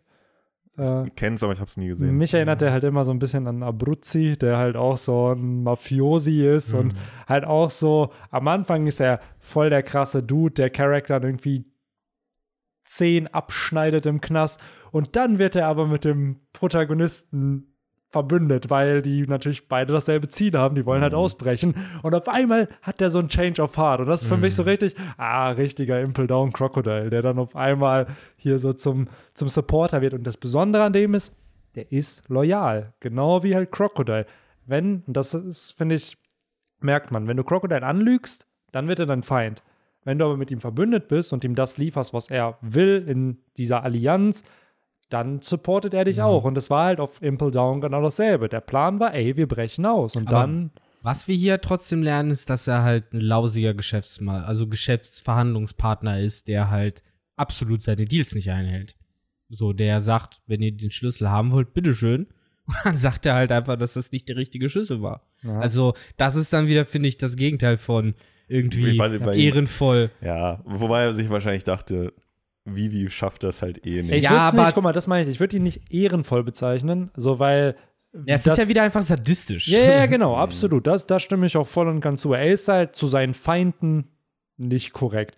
Aber dieses Ding, weil wir haben halt oft gesehen, oh, auf einmal will er Mr. Three umbringen. Ja, weil er ihn angelogen hat. So, er hat ihn gefragt, ey, hast du die gekillt? Und das ist natürlich auch sehr überspitzt und brutal, wie der Dude handelt. Aber er hat halt ein gewisses Prinzip, warum er dann gegen die Leute halt äh, vorgeht. Und auf Impel Down oder im Impel Down Arc und Marineford sehen wir es ja auch am Ende. So, wenn er auf deiner Seite kämpft, kämpft er halt auch auf deiner Seite. Ja, Aber wenn klar. du sein Feind bist, ja klar, dann ist das halt ein sadistischer Bastard. Eben. So. So. Insofern, ja, es ist äh, überraschend, wie wenig doch tatsächlich von dem, was wir dann später in Impel Down und Marineford von der Barockfirma sehen, hier schon Ja, angelegt Black, war. hier ist er halt noch kein playable Character, deswegen. Es ja. gab, ja, es, äh, was ich gerade noch gesucht hatte, es gab auch eine Stelle, wo er halt irgendwie so ein bisschen herabblickend fragt, so, ja, ihr vertraut eurem Captain. Ja, dann sagt er halt so, ach, äh, Vertrauen ist bloß eine schlechte Angewohnheit. Ja, das ist, war vielleicht eher auch damals in der Rocks Piratenbande. Ja, genau. Da hat- sehe ich irgendwie gewisse Parallelen. Ja, aber es ist halt so, Crocodile ist halt der erste Kaido gewesen, ne? Das ist halt so dieser eine große, gefühlt unbesiegbare Feind, der dann der ein besiegt wurde. Königreich einnimmt oder Der- einnehmen will. genau, einnehmen Er will. hat's ja nicht geschafft, aber Er hat es nicht geschafft. Ähm, ah ja, ich finde es halt einfach spannend, auch Crocodile als Charakter, weil du kannst schnell so einen Antagonisten eindimensional machen, aber oder schafft sie ja schon, ihn interessant zu gestalten. So, du verstehst seine Motivation irgendwie, so auch wenn, und er hat trotzdem interessante Charaktereigenschaften, damit du ihn halt hast, aber gleichzeitig auch irgendwie cool findest. Es hat vor allen Dingen auch mehrere Aspekte, die bei ihm halt stattfinden. Zum einen eben dieses Barockfirma-Ding, zum anderen eben die persönliche Interaktion mit den Strohhüten, zum dritten seine, äh, äh, äh, sein Ruf eben als Held von Alabasta, Ja. äh, wo er ja noch mal dieses Doppelleben praktisch führt, so durch die Straßen läuft, winkt und lächelt, aber halt im Kopf denkt so, ihr Würmer. Aber das ist generell so ein Theme, oder? Von vielen Shishibukai, Do Flamingo, Bartholomeus Bär, dass die alle so eine Nebenagenda eigentlich noch haben und niemand ja wirklich. Also niemand hat sich den Shishibukai ja mehr oder weniger freiwillig angeschlossen, Genau. außer Falkenauge. Der Genau. Flamingo macht es, um seine Machtschaft Ja. zu verheimlichen. Boah, Hancock macht es halt Ja. nur, um Amazon Lily zu Genau, schützen. Jinbei genau. ja genauso für Ja. die Fischmenscheninsel. So, es wurde ja damals nur gesagt, so ja, Bartholomeus Bär, der soll angeblich loyal sein. Und Auch dann Kuma Und genau, Bär war im. Endeffekt der größte Ja. Antagonist für die Weltregierung eigentlich. Du ne, siehst es halt ganz gut, ne? Die haben halt dadurch geschafft, drei problematische Inseln unter Kontrolle zu bringen, ja, mindestens. Ja, klar. Ne? Dressrosa, Amazon Lily und halt. Äh, Aber das trotzdem auch, zum Beispiel. Jinbei war ein Shishibukai. Fischmenscheninsel, war dann ja rein theoretisch dadurch auch irgendwie, Arlong durfte aus Mimple Down dann halt raus, weil er ja, weil die ja gepardont wurden, ne, die, die Sonnenpiraten. Dass aber trotzdem noch der Schutz von einem Yonko nötig ist, weil erst hat es ja Whitebit beschützt und nach seinem Tod ja Big Mom, sodass du trotzdem noch mehr brauchst, um sozusagen, weil die Fischmenschen ist, hat, zahlt ja auch den him himmlischen Tribut. Das Du. heißt, die müssten ja in der Welt, sind ja in der Weltregierung Also ich finde das halt wahrscheinlich nicht von Oda so beabsichtigt, aber sehr, sehr, sehr konsequent, dass du halt sagst, so ja, in den harten Ghettos, so ist es halt, die müssen auch Steuern zahlen, so, aber da kommt die Polizei halt nicht, wenn es eine Schießerei gibt. Trotzdem, du musst halt schauen. Und dann, Ja, bei denen liegt zwar auch, ja, ich stimme dir zu, wahrscheinlich auch einfach, das ist einfach, Distanz, Fischmenschen ist ne, halt rassistisch. Ja, also ja, da wird, das die werden auch. rassistisch behandelt. Ja. Muss man sagen, wie es ist. ja, So, das wäre so meine Erklärung. ja, dafür. safe, das wird safe auch ein Grund sein. Und äh, dann kommt halt jemand wie Big Mom und sagt halt so, ja, wenn ihr wirklich beschützt werden wollt, dann gebt ihr mir halt hier euren Tribut, dies, Ja, das. ich habe jetzt extra eine Schokoladenfabrik hier gebaut und dann müsst ihr mir immer. Müssen wir nochmal schnell hier das Ja. Poneglyph abreiben Ja, und genau. jetzt kommt P, kommst du und Tamago ab und zu vorbei und dann läuft das. Ach, ey. Bis dann halt Ja. Ruffy kam. Yes. Ansonsten will ich nur noch sagen, dass wir hier mit Crocodile offiziell äh, den Ansturm der großmäuligen äh, Bosse haben. Zumindest in meinem Eindruck habe ich das Gefühl, dass sowohl Crocodile als auch Enel einfach sehr, sehr große Münder haben. so, und Also auch im wahrsten Sinne des Wortes. Oder Ja, im übertragenen Sinne. ja, nee, schon sehr große Münder auch einfach haben und äh, auch Signature-Lachen, die, glaube ich, Don Creek und Captain Black noch nicht Ich dachte, du gehabt sagst haben. jetzt, sie haben einen Signature-Mund. Signature-Mund. Ja, Edel hat ja als erster auch einen Signature-Gesichtsausdruck bekommen, Ja, ja stimmt, ey. äh, der ja bis heute von Oda selbst gemimt wird. ja. Ähm, Ja, manchmal haben noch Genau. so besonders hübsche Frauen haben noch mal so einen Signature-Mund, dass die Lippen noch mal so extra betont werden. Jo, Stimmt. Jo als ob die so. Lipgloss oder so noch Ja, drauf hätten. genau. Ja, oder die Augen werden voll oft halt bei weiblichen Charakteren nochmal anders gezeichnet. Mhm. Bei Dudes immer voll simpel, so hm, hm, kleiner Punkt drin und bei Frauen dann so richtig die Pupille Oder bei ausgemalt. Robin halt die Nase dann. ne? ja. ja, bei Robin ist halt, glaube ich, das Einzige, was sie halt so herausstechen lässt, die Nase. Gerade im Vergleich zu anderen weiblichen Charakteren. Ist mir noch nie aufgefallen. Aber Und ansonsten Robin Ja. und Enel haben dieselbe Nase. wollte ich gerade, nee, Enel hat eine flache Nur Also, Enel hat halt so eine so eine Na diese typischen Narben äh, Genau. Striche Aber wir halt. müssten mal so ein Anime-Quiz machen, wer so für One Piece, welche Nase gehört zu welchem Charakter. Hast du das so ausgeschnitten, wie diese Handyspiele, wo du dann so Ja. diese Gesichter zusammensetzen kannst und sowas. Boah, das wäre ganz Boah, ich glaube. Nasen ist echt schwierig. Aber es ist ja wahrscheinlich mit immer die gleiche. Und wenn die nicht halt gerade vernarbt sind oder Ja. so. Ne? Ich glaube, Augen kriegst du noch irgendwie Oder die hin. von Lysop oder Robin ist dann. Ja.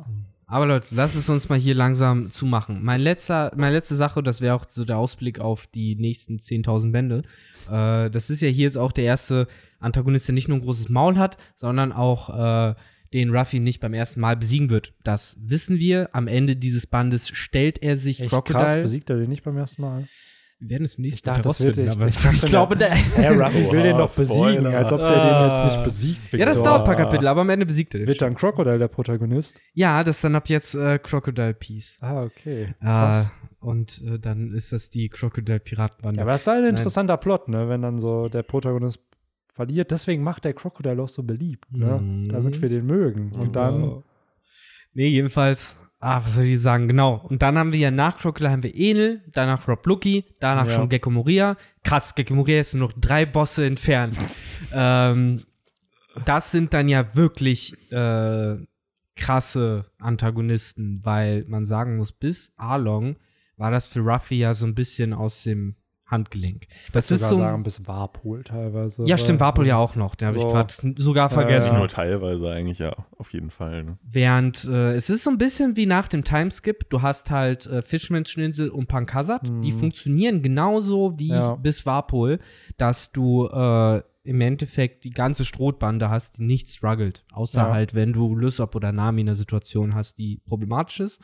Ansonsten ist es easy breezy, Ja, wenn man bedenkt, Ruffy hat ja wirklich Casual Moves eingesetzt. Also es war ja wirklich so eine Ja. Gear 2 Attacke und eine Gear 3 Attacke gegen Hody Jones und halt Caesar. Gegen Caesar war es So. ja was mit Haki. Wegen, Ja, genau. Ich glaube, da Caesar- wollte man aber auch einfach nochmal zeigen, die sind halt jetzt wieder krass drauf, weil sie trainiert Genau, haben. genau. Und auch Ja. für Oda so dieses, ah, ich kann einen coolen Move zeigen, der aber am Ende Mhm. nicht so krass ist, weil noch mehr.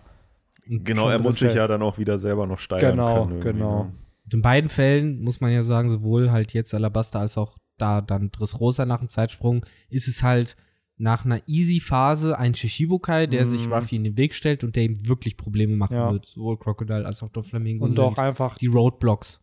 Absolut und auch da wieder sehr, sehr cool dieses, ja, die andere Seite von so einer Münze einfach, ne? Während Crocodile halt mit seiner Barockfirma scheitert und nicht Alabaster einnimmt, hat Doflamingo schon vor über zehn Jahren halt Dressrosa eingenommen. So Mhm. und sich sein, das Königreich seiner Familie wiedergeholt. Aber ich So. finde auch, um da vorwegzugreifen, ein bisschen auf Marineford, der Grund, warum Crocodile vielleicht auch äh, Doflamingos Angebot abgelehnt hat mit Lass uns uns verbünden, ist vielleicht genau der, den du angesprochen hast, dass er einfach auch ja, sickig darauf ist, dass Ja. Doflamingo mit seinem Tenrubito-Titel irgendwie da easy König geworden ist, weil es ja eh sein Königreich ist, während Crocodile da mit Schweiß und Tränen und Blut da irgendwie in der Wüste rumstochert, um sich da sein Königreich rauszuhauen und es halt am Ende doch nicht klappt. Das ist halt so dieses äh, Genius gegen, äh, gegen äh, Training sozusagen. Ja. Talent gegen, gegen harte Arbeit.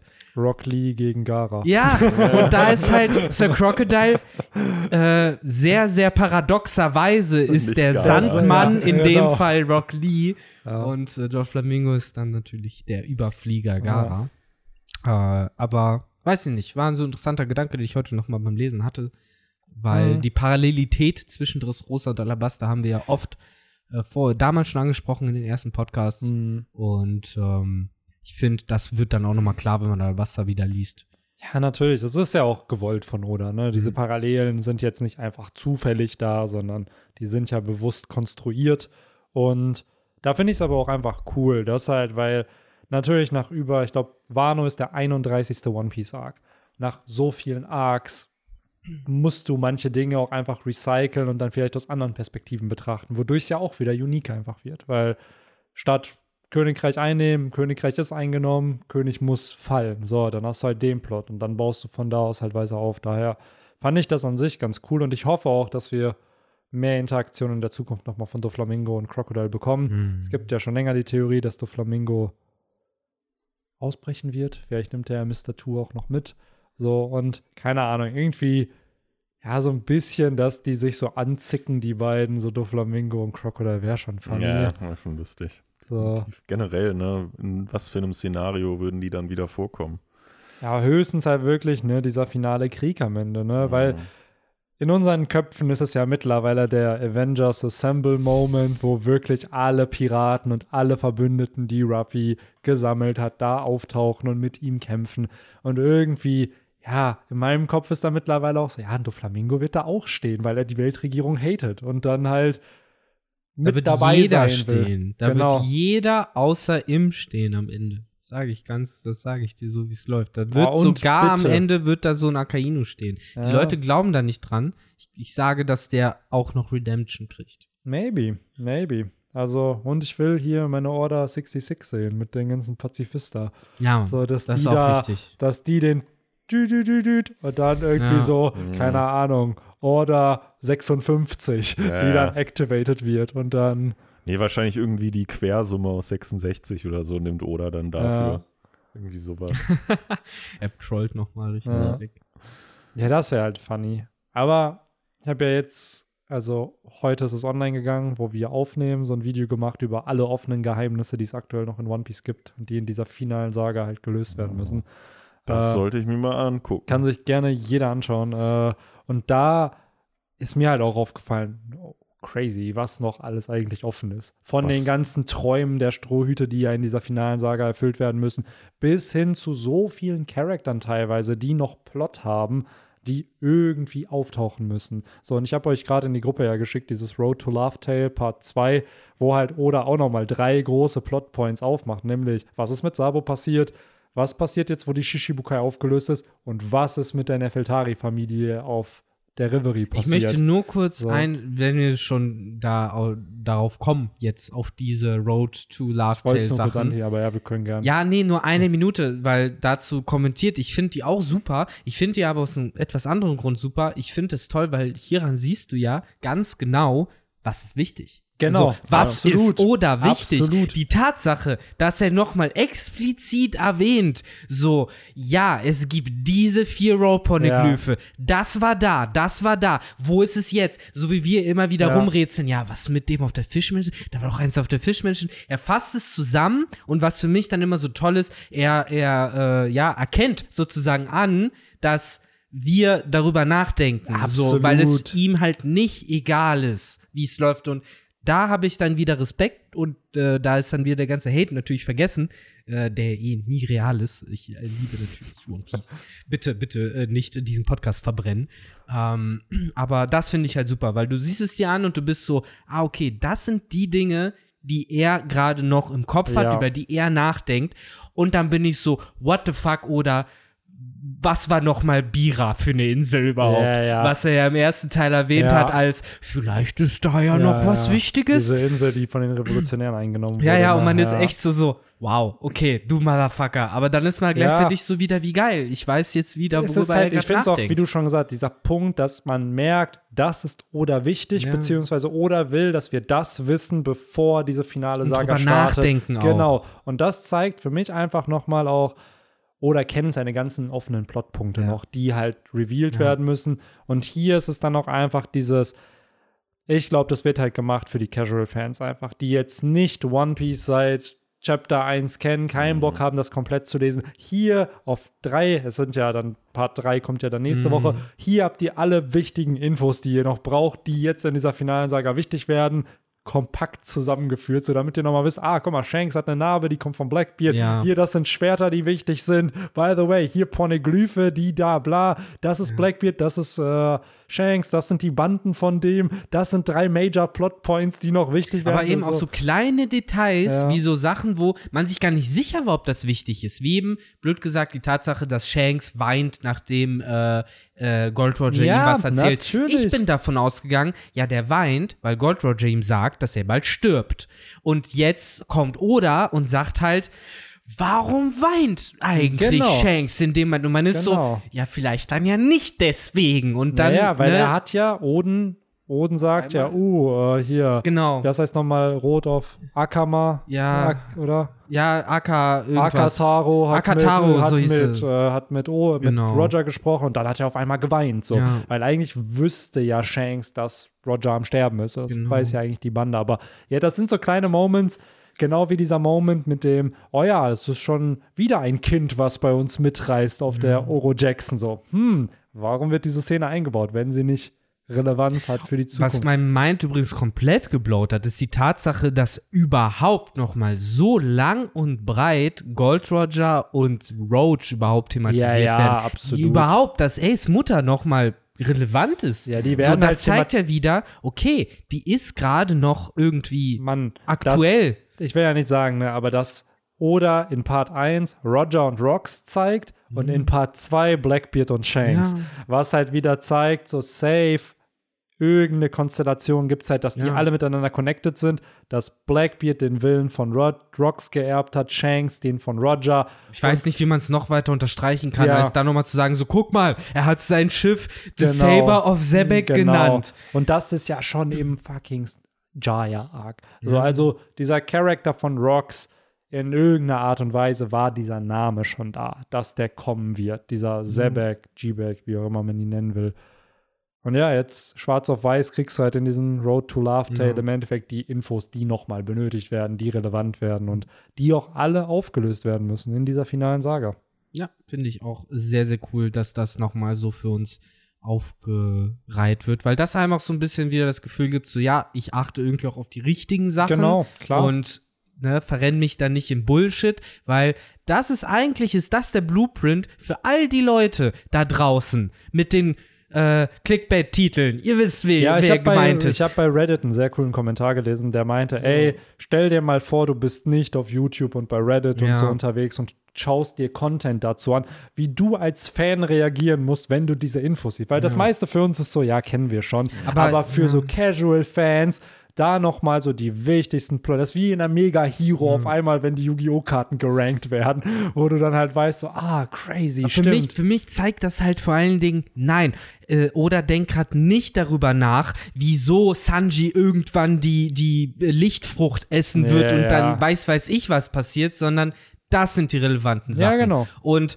darüber lohnt es sich nachzudenken und zu reden. Und äh, ja, finde ich irgendwie einfach sehr cool, dass es nochmal so klar gemacht wird und halt vor allen Dingen auch klar gemacht wird, dass halt eben alles andere halt gerade relativ Bullshit ist. Ja, das ist es halt. Man darf nicht vergessen, auch wenn One Piece sehr viel auf Power Skating und Charakter und bla, Kämpfe, coole Charakter, aber am Ende ist es halt eine Story mit Werten wie Inherited Will und ähnliches, Freiheit und die Themes werden ja in dieser finalen Saga dann sehr wahrscheinlich bis ans Limit getrieben, dass man da nochmal kennt, okay, was bedeutet es wirklich für Ruffy dann frei zu sein? Was ist wirklich Arcanus Absolute Justice? So, wie wollen die Revolutionäre ihr Konzept vielleicht von Freiheit mit einbauen? So, wie soll die Unterdrückung, Sklaverei, Rassismus beendet werden durch die Tenryubitu? All sowas halt. Aber ja, das wird in diesem Band noch nicht angeteased. Das kommt auf jeden Fall in der Zukunft noch. Erstmal ein Königreich befreien. Erstmal ein bevor die König, ganze ganz simpel. Ganz simpel. Aber das ist bisher dann das Größte, ne? Ein Königreich befreien haben sie vorher noch nicht gemacht. Wie die Insel. Bislang nur kleine Dörfer. ne? Nur kleine Dörfer. Wobei, Ja, doch, das Warpol-Königreich. Warpol, ja, aber es das war ja-. Ja, ist ein Königreich. Ja. Aber das haben sie ja, haben sie das richtig befreit, weil im Endeffekt wurde ja, wurde er ja durch Blackbeard eh schon vertrieben. Und dann kann man ja Ruff- noch mal trotzdem ja, stimmt, wieder. hat ihn Ruffy nochmal So, weggehauen. sonst hätten sie ja. echt noch mal vom aufs Maul bekommen. Ja, Aber da ist, hat er wirklich seinen Schuss in den Ofen Moment Ja, dann safe. Ja. Genau, ab dann ist er jetzt der gute Dalton, der Ja. Anführer. und einfach mal auch Genau. umbenannt ins Sakura-Königreich. Zu Recht, absolut zu Recht. Ja. Wie gesagt, hört euch noch mal unsere Bender Talks zu. Es müsste dann Yes. 15, 16. Auch kleiner Teaser, sie 17. werden, sie sind nicht mehr exklusiv.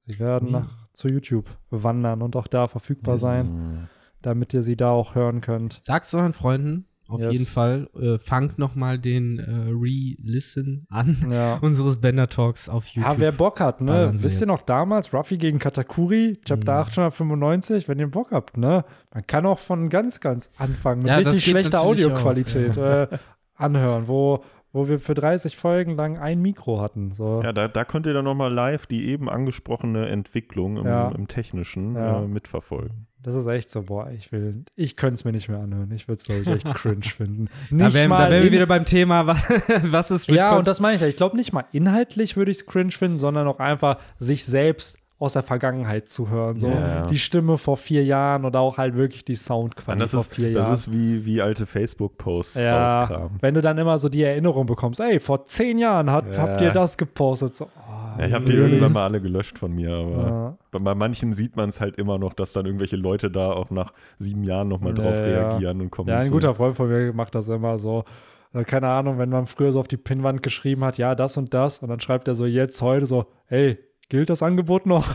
Bringst du, äh, was soll ich denn mitbringen? Soll ich einen Sixer mitbringen? Ja, und dann genau. halt, da ist man dran nochmal drauf reacted.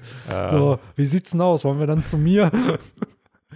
Genau so könnt ihr das jetzt einfach live nachmachen, indem ihr Ja. bei, auf ein ganz altes Video klickt, Podcast, was auch immer, und da Ey, kommentiert. gönnt euch, lasst mal eine random Zahl einfach sagen. Was haben wir heute? Den 1.7. Ja, dann hört euch Folge 1007. 17, Ach so. 7 oder 170 an. So, so. könnt ihr, dann habt ihr hier Genau. nach direkt. Stimmt, geht nach Folgennummern. Ja. kommentiert. Ja, Benny sieht's ja, wenn Ja. einer kommentiert hat.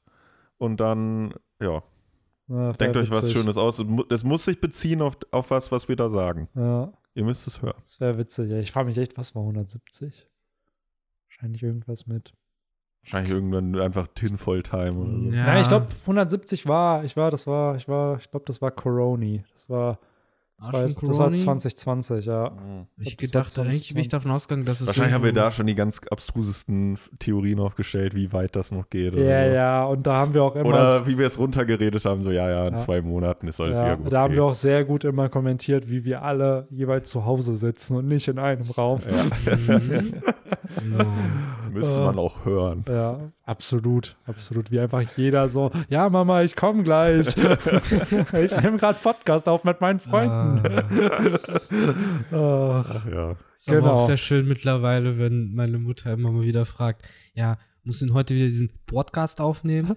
Podcast. Wie sieht's denn aus mit den fünf Sternen, ne? Leute, Ja. 800 Ja, irgendwas. Bewertungen. Wir äh, Road to 1K Bewertungen. Und wenn es so weitergeht, Piu, piu. sind wir, ja, vielleicht in zwei, zweieinhalb Monaten haben wir sie. Ja. Die, Wir wollen an den Kühlschrank von Viktors Mutter. ja, und wir Mm. schicken euch auch gerne ein Foto, wie wir diese Sterne ausdrucken und Victor sie zu seiner Mutter bringen muss, eingerahmt, dass sie da irgendwo stehen. In so einem Zeitraffer-Video. Ja.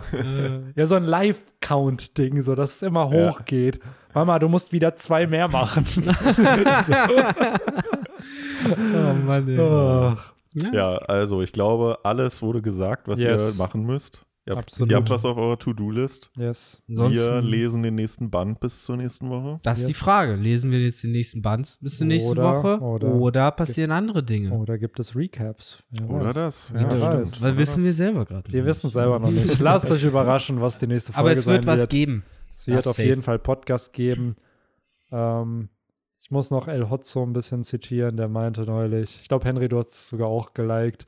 So, ja, alle, äh, ich wünsche allen einen schönen Urlaub, außer Podcast-Hosts. Keine Ahnung, warum die einen Sommerurlaub brauchen, die eh nur zwei Stunden jede Woche irgendwie mit Freunden quatschen. so. Ja, wir, haben, wir haben ja auch sonst kein äh, Leben außer Ich wollte gerade sagen, der Moment, Ja. in dem ich halt ausschließlich von zwei Stunden die Woche Podcast hosten leben kann, ist Ja. auch der Moment, wo ich kein Problem damit habe, erstmal nicht mehr in Urlaub fliegen Ja, zu ja, müssen. um zu sein. absolut. Ja. Aber ich fand den Satz so witzig, weil am Ende Ja. ist ja wirklich so, ja, stimmt eigentlich, ne? So, dieses, man quatscht ja eh. Also, das, in, also für euch kann ich verstehen, the most inconvenient thing ist wahrscheinlich immer hier hinfahren müssen, so dass man dann halt quatscht. So, aber ich bräuchte von sowas keinen Sommerurlaub, weil ich denke mir immer so, das ist schon immer chillig. ja, ich brauche jetzt So. auch nicht vom So. Weg hierhin äh, Urlaub mir nehmen. Also So. Nee, vom Weg nicht. Von euch höchstens. Also, kein Bock mehr auf euch. ich fand es ganz lustig. Äh, bei Baywatch Berlin hatten sie letzte Woche unter anderem, weil da einer von den dreien ausgefallen ist, hatten sie dann auch äh, Tommy Schmidt Mhm. zugeschaltet und der hatte dann halt auch so als Joke gebracht, so, ja, ich wollte schon immer mal im Podcast dabei sein. Weil Gag, er, er macht ja selber, ne? Ja, krass, krass. für die, die es nicht verstanden haben. Ja. Ist immer so dieses, ja, diese, diese Kos Podcast Kos Kosmos-Bubble, alles so wieder, alles interconnected irgendwie. Und damit haben wir das auch, glaube ich, wieder das klassische Romans Dusk Bingo abgeschlossen von Beef zwischen Benny und mir. Ja, Äh, immer wieder abdriften in andere Themen, weil Ja. der Band irgendwie nichts hergibt. Und noch ein paar cringy Erklärungen. Was war denn jetzt gerade der Witz, dass ihr es doch alle versteht und lachen könnt? Jetzt. plus, plus Yu-Gi-Oh! immer noch erwähnt. Ja. Irgendeine Digimon-Reference, am besten irgendein Intro nachsingen. Es ist auch immer, wie wir, äh, wie Benny, bevor wir aufnehmen, gefühlt dreimal äh, schon immer auf, auf den Knopf drücken will und dann doch nochmal wieder irgendein anderes ähm, Thema aufgemacht wird. Ja. Genauso wie wir uns jetzt auch immer noch kurz vorm Schluss Ja. immer nochmal was Neues einhören lassen. Das ist wirklich so schlimm. Haben wir überhaupt schon ein Anime-Intro gesungen? Du hast es gerade so erwähnt. Ja, ich hatte doch irgendeinen, äh, hatte ich nicht irgendwas mit? Ja, ich hatte übers irgendwas. Meer. Ja, genau, übers Meer, ja. Und ich habe Rainbase gesungen. Ja. Victor, jetzt bist du dran. Bist du da. Ja, ich habe eigentlich gerade schon angestimmt mit, äh, es passt ja gar nicht zum Thema, aber irgendwie schwirrt das gerade in meinem Kopf rum. Diese, ich weiß gar nicht, sagt mir mal, welche Staffel das ist. Ist das die zweite mit Amor-Digitation. ist das, aber es ist Ja. kein Intro, ne? Das Nee, ist nee, eine das- Kampfmusik. ja, ja. Digimon, Ah, weil es fängt ja auch noch so langsam an mit diesem da, da, da, Ja, du musst da, auch immer da. Digi Amor der Freundschaft der Stade. Das habe ich nicht mehr in den Ohren nämlich, weil das hört sich für mich wie so ein, wie so ein Intro an. Den zweiten habe ich nicht, da bin ich nicht firm. So bei was ist denn der zweite Intro? Jetzt schmeißt die Leute mal raus. Ah, dö, dö, Ah. dö. Nein, nee, das ist nee, auch nee, nee. Digitations das ist- das ist Staffel 3 Digitationsmusik. Ja. Wie geht denn das? Da kommen auf jeden Fall die Wappen Ja, rein, die fliegen Ich- rein. ich- vor Augen So, hab ich's ja, auch. Ja. Und dann kommt der Digimon-Kaiser mit diesem ein. Mann.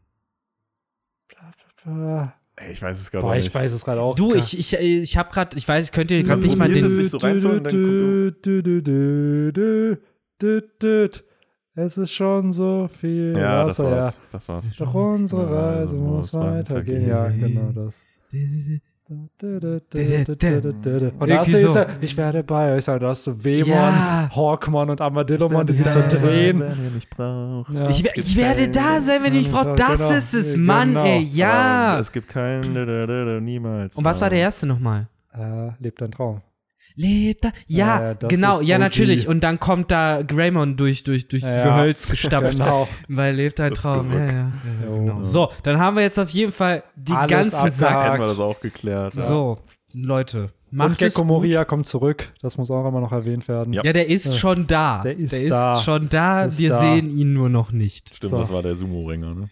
Genau, der wird irgendwann ähm, Patrick-mäßig. der wurde am Anfang erwähnt, ja. Wird er sein, sein Zip rausnehmen und dann taucht Moria auf. Okay, dann Yes. Haut rein, meine got it. Freunde. we see each other next week or hear each other. Bis dann. Ciao, ciao. Ciao. ciao.